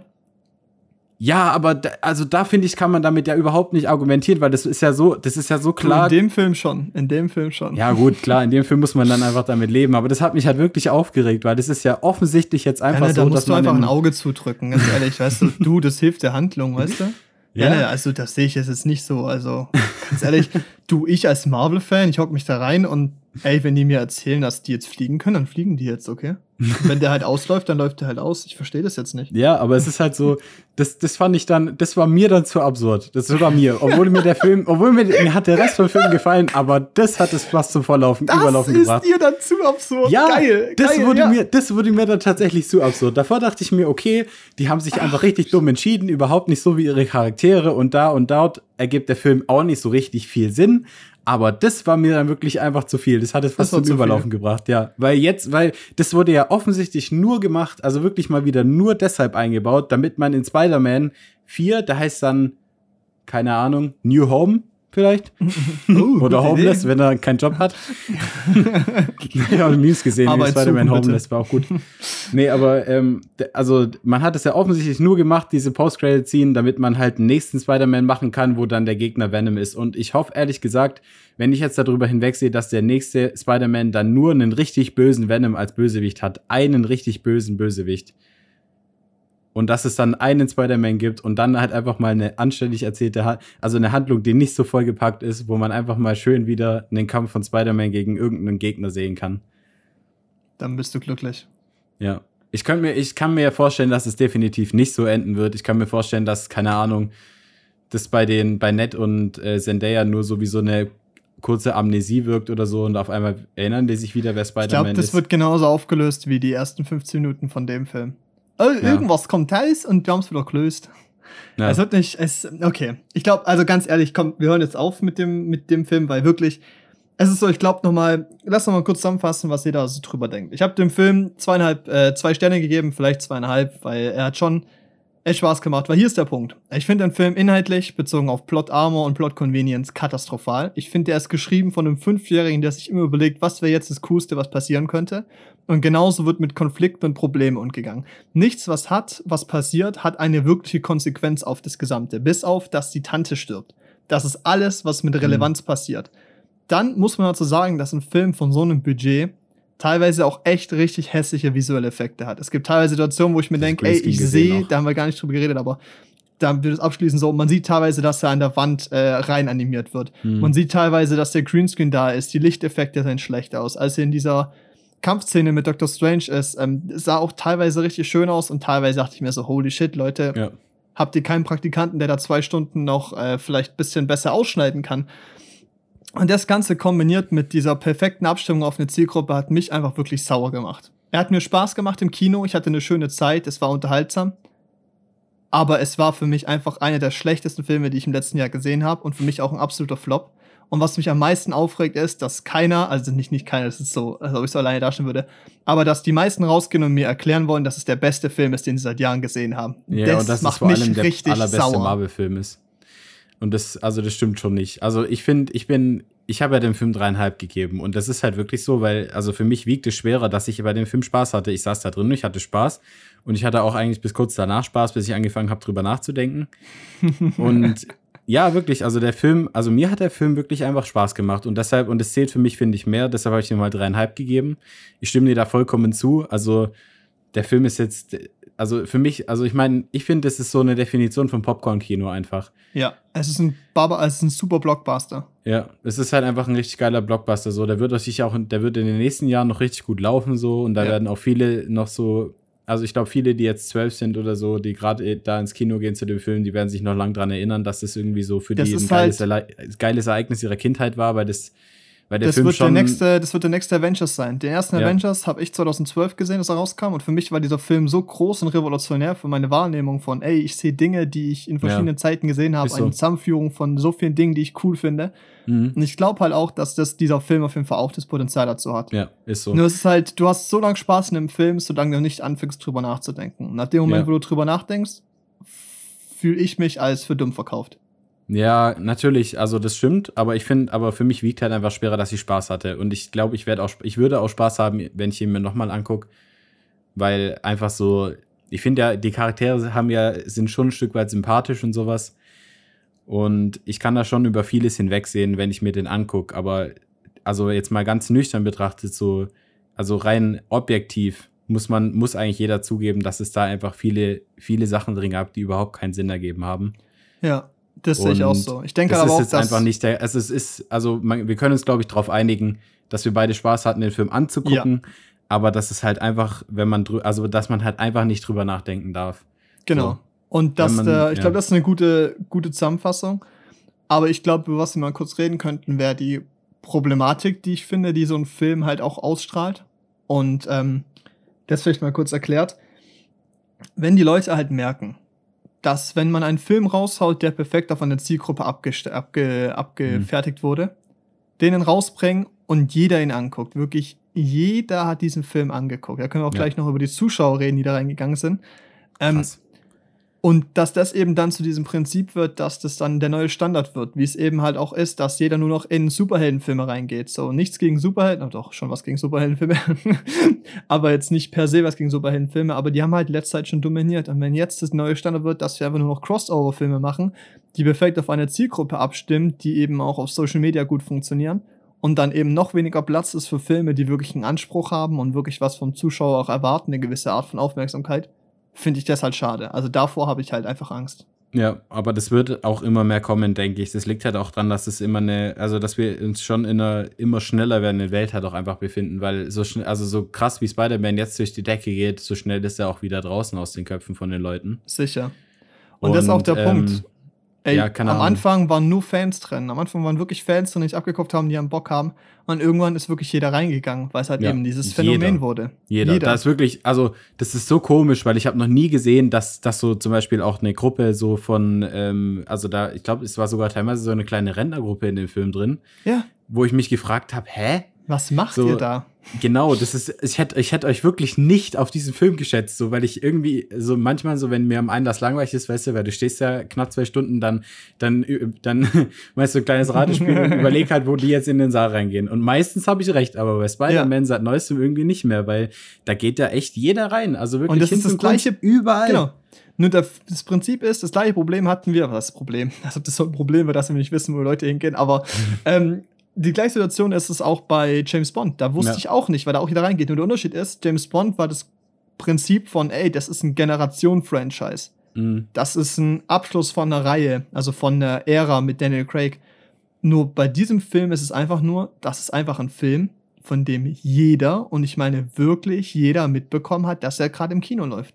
Aber wann kam denn der erste Spider-Man raus? 2000, 2002, oder? ja, 2000, ja. Ich glaube 2000. Ja. Also die Leute, die damals jung waren und jetzt, also ich, ich könnte mir. Mh, hm. Mitte 40 sind so, ja. Also ich könnte mir schon vorstellen, dass, dass es auch ein, also dass es schon in Richtung Generation-Franchise gehen könnte. Ja, aber ich glaube, es ist halt nicht auf dem gleichen Niveau wie James Bond. Nee, das auf jeden Fall nicht. Also so, und ich glaube, aber da ist nämlich auch dieser Punkt so, dass eben die Zielgruppe, die davon abgeholt wird, dann eben den Leuten kommuniziert, dass der Film halt richtig toll und richtig geil ist, weil sie halt eben, also ich als 15-Jähriger es eben auch nicht konnte, zu reflektieren, so, warum finde ich den Film jetzt toll, warum findet den aber vielleicht meine Mutter jetzt nicht so toll. Das mhm. ist zum Beispiel so, diese Separierung kriegen, glaube ich, viele nicht hin und dann verirren sich da diverse Leute in dem Film, die dann am Ende vielleicht gar nicht so toll finden, aber einfach vom Publikum und vom Grundsetting mit abgeholt werden und am Ende sagen, ja, der Film hat Spaß gemacht. Und das ist halt ja. so ein bisschen. Und da habe ja, ich ehrlich gesagt schade. auch ein bisschen Angst um den nächsten Teil von Dune. Weil es ist so, weil, wenn man, weil der erste Teil war jetzt richtig geil und aber der hatte natürlich dann auch ein Stück weit seine Längen und der hat sich Zeit gelassen, um Sachen zu erzählen, was viele Leute dann langweilig fanden. Was ich eigentlich jetzt auch nicht dann, also was, was ich nicht langweilig fand, sondern weil, ich fand es einfach schön, weil du dann halt dich mehr dann auf die, auf das Visuelle und sowas konzentrieren konntest. Und ähm, wenn man jetzt den äh, Welterfolg von Spider-Man sieht, das ist ja absolut krank, also was der für, was der für Zahlen eingespielt hat, dann, ähm, und es geht nun mal auch im Filmbusiness eigentlich dann fast nur ums Geld letztendlich. Da habe ich schon Schiss, absolut, dass du ja. in so eine Richtung abdriftet und dann so ein so ein Ding wird, weißt du, wo dann einfach in den nächsten Film so viel reingeballert wird, wo du dann auch wieder keinen Moment der Ruhe finden kannst, der dann eigentlich nur noch aus Höhepunkten besteht. Also ist ja auch bei Spider-Man das Problem, der, der, Film besteht nur aus Höhepunkten, so der geht, der fängt eigentlich steil an und geht auch steil weiter, so das, also Spider-Man besteht nur aus Höhepunkten. Es gibt keinen Moment, wo man sich einfach mal kurz entspannen kann und das finde ich halt irgendwie schade. Ja. So. Ich finde es halt schade, wenn es immer mehr in so eine Richtung geht. Richtig. Ey, aber jetzt, wir haben jetzt den Film bewertet, ihr wisst jetzt, was wir drüber denken und ähm, ich warte schon auf die ganzen Hassnachrichten, die ich bekomme. Ähm, nee, ich glaube, also ganz ehrlich, ich glaube, das Reasoning ist schon verständlich und es ist ja auch für jeden in Ordnung und ich verurteile ja auch niemanden, der sagt, dass der Film richtig toll war und Spaß gemacht Nö, hat. Ich auch nicht. Weil also, es ist eben, wenn du Fan von dieser Reihe bist, wird er dir gefallen. Und ja. wenn du eben nicht so ein Filmnerd bist wie ich, wird er dir auch gefallen. Und das ist ja auch in Ordnung und das ist halt auch dieses eben so wie es klingt, wie ich mich auch drüber aufreg, ist ja genauso auch positiv daran. Der Film funktioniert halt perfekt für die Zielgruppe und das ist zwar einerseits schlecht, weil ich das Prinzip von Zielgruppen, also beziehungsweise einen Film auf dem Prinzip einer Zielgruppe aufzubauen, falsch finde. Einen Film auf eine Zielgruppe anzupassen, ist ein anderes Prinzip. Also, wir, also ich hoffe, es ist für klar, was ich sagen möchte. Ähm, das ist genau, das halt genau das Positive sowie auch das Schlechte an diesem Film, was mich halt stört. Ja. Ey, wir und sind jetzt schon bei einer Stunde 20. Ja. Mach mal, mach mal, wir machen jetzt, wir machen jetzt fertig noch. Wir machen ja. dieses Kino ja noch fertig, weil noch eine durch. Folge geht nicht. Nee. Aber ich glaube, Spider-Man haben wir damit abgeschlossen. Oder ja. hast du noch irgendwas abschließend zu sagen? So? Nee, zu Spider-Man nicht. Das Gut. Guckt euch an, macht euch ein eigenes Bild. Viel Spaß oder so. Drückt die Augen zu. ja, gut. Also, also, also, der letzte Film, über den wir reden. Letzter Film. Ähm, und da halten wir uns auch einfach kurz. Komm, das kriegen wir hin. Wir haben äh, Don't Look abgeschaut. Eine Netflix-Produktion ja. mit äh, einem coolen Cast und äh, ist eine apokalyptische äh, Komödie. Kann man das so beschreiben vielleicht? Ja, Satire würde ich sagen. Satire, ist Satire. Ja. Ist eigentlich ganz gut. Also, Erklär meine, mal, was, was passiert? Was die also der, der Film ist ja von Adam McKay und der wollte mit diesem Film, also der, der hat sich oder zumindest verstehe ich das so, der hat sich halt ähm, aktuelle Krisen angeguckt und dann dieses, irgendwie diese Untätigkeit in Politik und sowas dann so ein bisschen hinter, hinterfragt, so wie das vielleicht jeder von uns manchmal tut, wenn man sich Entscheidungen anguckt, die so tagtäglich passieren, so in Bezug auf den Klimawandel, auf die Corona-Krise und hat da diesen Film gemacht. Und ähm, der Film handelt ja im Endeffekt davon, dass ein, also die, ja, der Film handelt davon, dass ein Komet auf die Erde zufliegt, unausweichlich. In sechs Monaten gibt es einen Aufprall so. Leonardo DiCaprio und Jennifer Lawrence spielen dabei zwei Wissenschaftler, so mittelgute Wissenschaftler, die halt, ja, ja, sind sie halt so mittel, äh, also die werden ja dann auch runtergeputzt während dem Film darauf, dass sie nur genau, eine Mischung halt keine, dieses, genau, genau, es sind ja keine renommierten Wissenschaftler, sondern es sind genau. halt einfach ein Professor so sind, und seine genau. Assistentin quasi oder seine, die schreibt, glaube ich, ihren Doktor oder sowas. Ja, ja. Und das halt eben nicht bei Harvard oder Yale oder so, sondern halt einfach Michigan State heißt Michigan. die Universität. Ja. ja. Und das ist so, und die beiden finden halt raus, es gibt einen riesigen Komet, der ist so groß wie der Mount Everest und der wird auf die Erde runterfliegen. Also auf jeden Fall wird er auf die Erde fliegen in sechs Monaten. Und ähm, die, die komplette Erde zerstören. Das halt kommt, also ja, also äh, ja. das wird alles zerstören. Das wird so ein, also es wird ein Extinction-Ereignis sozusagen. Also es wird alles aussterben dadurch. Der Planetenkiller. Es ist ja, ja genau. Es wird dann später wird das Ding halt Planetenkiller genannt. Und ähm, ja, in dem Film geht es halt darum, dass halt dann die versuchen natürlich die Welt darüber aufzuklären, genau. dass das passiert und halt eben das, was dagegen getan wird.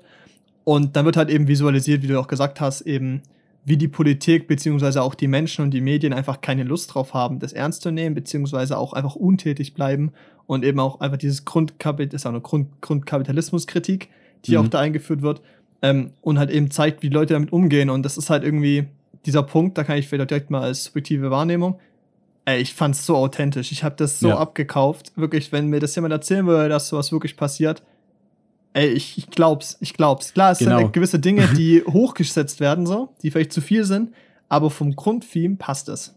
Allein dieses Grundding, ein Komet stürzt auf die Erde. Normalerweise sollte man da sich in, pa also ich würde mich in Panik versetzt fühlen, wenn das passieren würde. Mhm.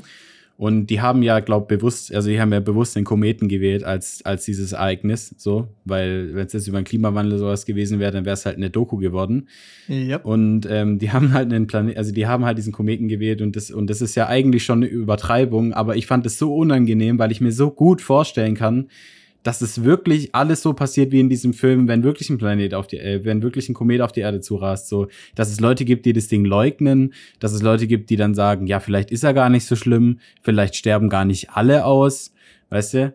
Und dass es dann irgendwelche dummen Challenges gibt, weil das gibt's in diesem Film auch. Na gut, das muss man dann erklären. Also ähm, die Handlung geht dann so weiter, dass sie dann auch zum Präsidenten kommen und der macht erstmal nichts. Also erstmal abwarten und sondieren ist die Prämisse.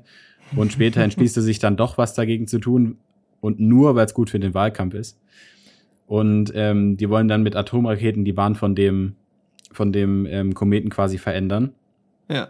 Und da hören wir auf, weil und da hören wir Spoiler auf. freilassen. Nee, genau, genau also aber da hast du dieses Prinzip so. Ich finde auch dieses Setting so, dass es halt ein Komet ist, so cool, weil die Abstraktion zu Dingen wie eine Corona-Pandemie oder die Abstraktion mhm. oder diesen Transfer hinzukriegen zu sowas wie, oh, Klimaerwärmung, kriegt, glaube ich, jeder mit gesundem Menschenverstand hin.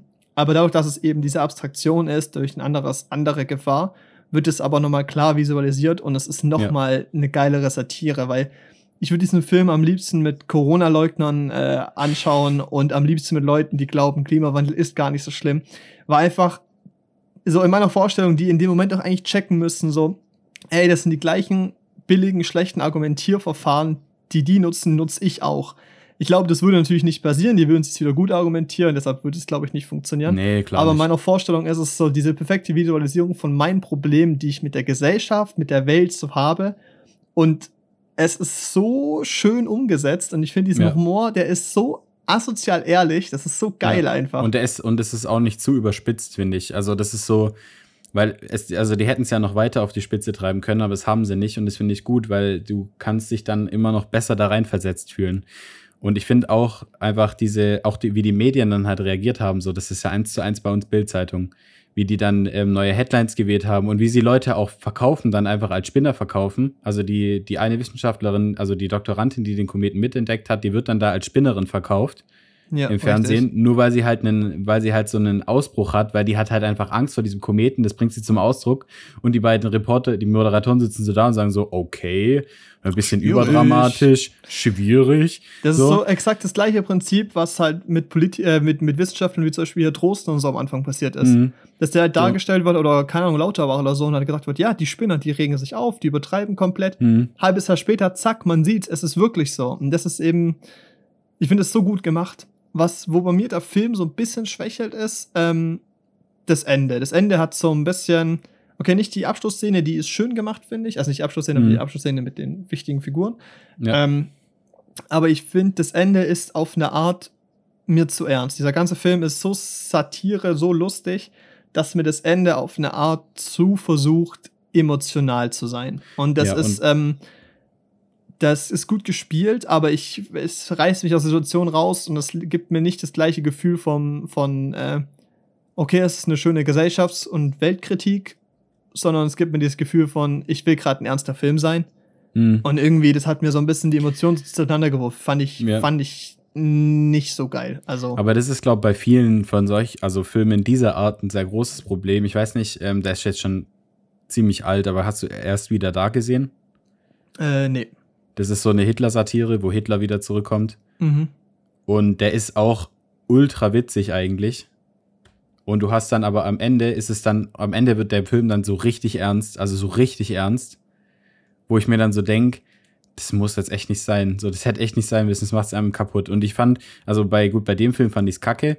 Bei Don't Look Up stimme ich dir zu. Ähm, das wirkt, das zieht ein bisschen raus. Aber ich fand es jetzt nicht, also für mich war es jetzt nicht zu drüber oder so. Also er hat mir jetzt, also mir hat das Ende jetzt nicht das Gesamtbild kaputt gemacht, aber ich fand ähm, schon, wie du auch, der war schon sehr ernst am Ende. Ja. Und ich glaube, es ist so ein Film, ähm, über den denke ich gern nach und ich würde, ich gucke mir auf jeden Fall auch nochmal an, weil ich glaube, da kann man schön Sachen draus zitieren und sowas. Mhm. Und das ja, ist ein ist schönes so. Abbild von dem, was halt auch gerade passiert. Aber es ist jetzt, ich glaube, zusammengefasst für mich ist es ein Film, ich habe dem äh, ich glaube, drei Sterne, dreieinhalb gegeben. Ich habe ihm auch dreieinhalb gegeben. Weil er macht Spaß, er verändert aber nichts. Und es ist so, ist ein guter Film, ist in Ordnung. Ich kann aber auch verstehen, dass man ihn nicht mag, beziehungsweise ihn langweilig findet. Ähm, ja. Weil es also, ist ein Humor, auf den muss man Bock haben. Das ist so ja. diese Art von Satire, die genutzt wird, ist so, ähm, ja, das ist ein Humor, den, glaube ich, nicht jeder lustig findet. Und da habe ich auch schon gehört von anderen Leuten, die gemeint haben, ja, fanden sie langweilig, haben sie ausgeschalten. Und äh, ja, verstehe ich. Ähm, das ist wieder das Problem von, ey, man schaut's daheim, dann schaltet man aus. Wenn man im Kino wäre, würde man sitzen bleiben, weil man hat Der dafür Geld gezahlt. Der Kinos auch. Ja, also ich aber glaub, die wollen damit auch irgendwas gewinnen, aber ja, also ich glaube nicht, dass sie was gewinnen werden, aber es ist so, weil der dafür ist er jetzt nicht gut genug. Aber es ist so, ähm, ich finde auch einfach die Rollen so geil. Also ganz ehrlich, dieser der Haupt, also dieser ähm, Wissenschaftler, der Doktor ja, egal. Äh, Randall, Dok Randall irgendwas. also Leonardo Dr. DiCaprio. Leonardo DiCaprio. Ähm, spielt, spielt einen Charakter, der dann später perfekt beschrieben wird von diesem, von diesem ähm, Gründer von Bash, finde ich. Der beschreibt ihn ja später, weil er sagt, mhm. seine, seine Social Media Seite hat alle Informationen über ihn. Und der gibt so eine perfekte Rollenbeschreibung irgendwie. Das hat mich irgendwie voll aus dem Konzept gebracht, aber da musste ich einfach drüber lachen. Das war für mich irgendwie so ein Moment, den fand ich irgendwie cool. Und ähm, auch diese Nachrichtenmoderatorin, die von Kate Blanchett, glaube ich, gespielt wird, die, die ist ja eindeutig zu gut für diese Printmedienwelt und besäuft sich einfach nur, damit sie das Ganze aushält. Und das finde ich so, das sind so, Charaktere, das sind so Charaktere, die, denen werden so Eigenschaften gegeben und denen wird so, das sind einfach sehr interessante Perso Figuren, Personen irgendwie. Ja, so diese Kate DiBiase, ja. genau, also diese Jennifer Lawrence, die ist auch so ein bisschen punkig einfach. Und das wird ihr ein Stück weit auch zum Verhängnis, weil deshalb nehmen die die Medien nicht ernst, weil sie einfach Richtig. nicht so ernsthaft aussieht, sondern halt einfach so, wie sie Bock hat. So. Die will halt nicht im Kleidchen da sitzen, sondern die sitzt halt da, wie halt, wie sie halt Bock hat, da zu sitzen. Und sie wird halt da, deswegen wird über sie lustig gemacht, also wird sich über sie lustig gemacht. Und die haben alle so tolle, also ich finde die Charaktere in dem Film einfach auch richtig cool so. Weil da hat der Timothy Chalamet wird ja auch noch, also spielt ja auch noch mit so, der spielt gerade irgendwie in jedem Film mit. Ja, ist echt und dann so. hast du, der, der wird auch erst relativ spät eingeführt und ist jetzt eigentlich auch nicht so wichtig für die Story. Aber der spielt einfach so einen Punk-Jesus. Und das finde ich irgendwie richtig cool. Ein Punk-Jesus. Ja, aber es ist doch so. Es ist ein Punk-Jesus. Der, der, der sitzt zwar hinter den, der trifft sich sonst immer an so einer alten Tankstelle, skatet rum, schmeißt Flaschen an die Wand und sagt, wie scheiße er die Politik findet. Aber auf der anderen Seite ist er irgendwie so ein richtig gläubiger Dude, was dann so am Ende rauskommt, wo der dann auch richtig ernste Sachen einfach sagt. Und keine Ahnung, ja, so. Ich fand, finde. fand ich cool irgendwie, ja. Ja, genau, das war irgendwie cool. Ich dachte, als der eingeführt wurde, dachte ich so, hä, voll unnötig. Was will der denn jetzt, ja? Was will der Und denn? Vor allem, Also, wozu was ich halt brauchen cool wir fand, den? ist, war halt, äh, um Jennifer Lawrence ihre Figur, ihren mentalen Wandel zu zeigen, war halt cool. Dass ihr Ja. jetzt irgendwann halt alles egal ist und sowas, ohne es zu spoilern und ähm, wie sie halt eben mit der Situation umgeht, hat diese Figur halt eine wichtige Rolle gespielt, um das eben halt klarzustellen. Deshalb fand ich wie- eigentlich cool. Genau. Ja, und wie gleichgültig sie auch mit Schicksalsschlägen umgeht. Also, das ist ja so, da, da kommen so, also so Sachen, die in einer Welt, in der nicht gleich ein Komet auf, dich, auf die Erde zurast, die, die ist ja am Ende ein Stück weit, also wie ausgestoßen, wie eine Ausgestoßene, aber es ist ja halt irgendwie egal. So. Sie Ja. gibt dann einfach keinen Fick mehr. Und das, Das ist ist irgendwie cool an der Rolle. Ja, also, ey, der Film macht Spaß, guckt ihn euch an, wenn ihr Lust habt. Ist auf Netflix, ähm, also gönnt ihn euch. Wenn ihr den Humor cool findet, schaut euch den Trailer an. Der repräsentiert eigentlich ganz gut, wie der Film von der Stimmung ist. Äh, Mhm. Und mir hat das Spaß gemacht. Ja, ich will mir mir auf jeden. Fall nochmal angucken. Das ist eine der besseren Komödien im letzten Jahr. Und ey, wir sind schon bei einer Stunde 30 und mir ist aufgefallen, haben wir über House of Gucci geredet? Nö. Und Können wir aber, wir haben auch noch machen. nicht über Matrix geredet. Matrix Wir- haben wir noch nicht gesehen. Wir machen das nächstes Mal. nee, ich würde, glaube ich, grundsätzlich generell sagen, dass damit jetzt der Jahresrückblick eigentlich so per se abgeschlossen ist, oder? Ja. Äh, Matrix haben wir jetzt noch nicht gesehen, den gucken wir noch an und dann gibt's dazu ein kleines Review. Und House of Gucci äh, können wir auch mal wann anders noch drüber reden. Ähm, habe ich auch ein bisschen was zu, zu sagen. Aber sonst würde ich sagen, ey, wir haben jetzt anderthalb, anderthalb Stunden euch wieder vollgequatscht. Ich glaube, jetzt ist wieder der Punkt, wo wir mit äh, Selbstwerbung anfangen. Danke fürs Zuhören. Äh, mega, mega lieb, mega cool, dass ihr uns äh, eure Aufmerksamkeit und Zeit schenkt. Schaut gerne auf äh, Instagram vorbei, Janne und Paul. Äh, da gibt's Beiträge zur Episode und auch Ankündigungen, wann es weitergeht, wie auch immer. Hm. Wenn jetzt alles richtig läuft, kommt diese Folge am Montag und dann kommt die nächste Folge wieder am Montag. Dann ist Montag unser Release-Tag, das ist zumindest der Plan. Und wenn ihr Anmerkungen habt, zu euch zu irgendwas äußern wollt, gerne eine Sprachmemo auf Instagram schicken, einfach zu uns, uns einfach anschreiben. Wir antworten da auf alles, wir posten alles, wir sind da aktiv, logischerweise. Ähm, und freuen uns über Feedback, über Anregungen und äh, ja, dann bleibt eigentlich nicht viel übrig, außer zu sagen, äh, bis nächste Ja. Woche und, Und äh, ähm, danke fürs Zuhören. Vor allem, Ja. wenn ihr es bis hier wieder geschafft habt. richtig. Ciao. Tschüss.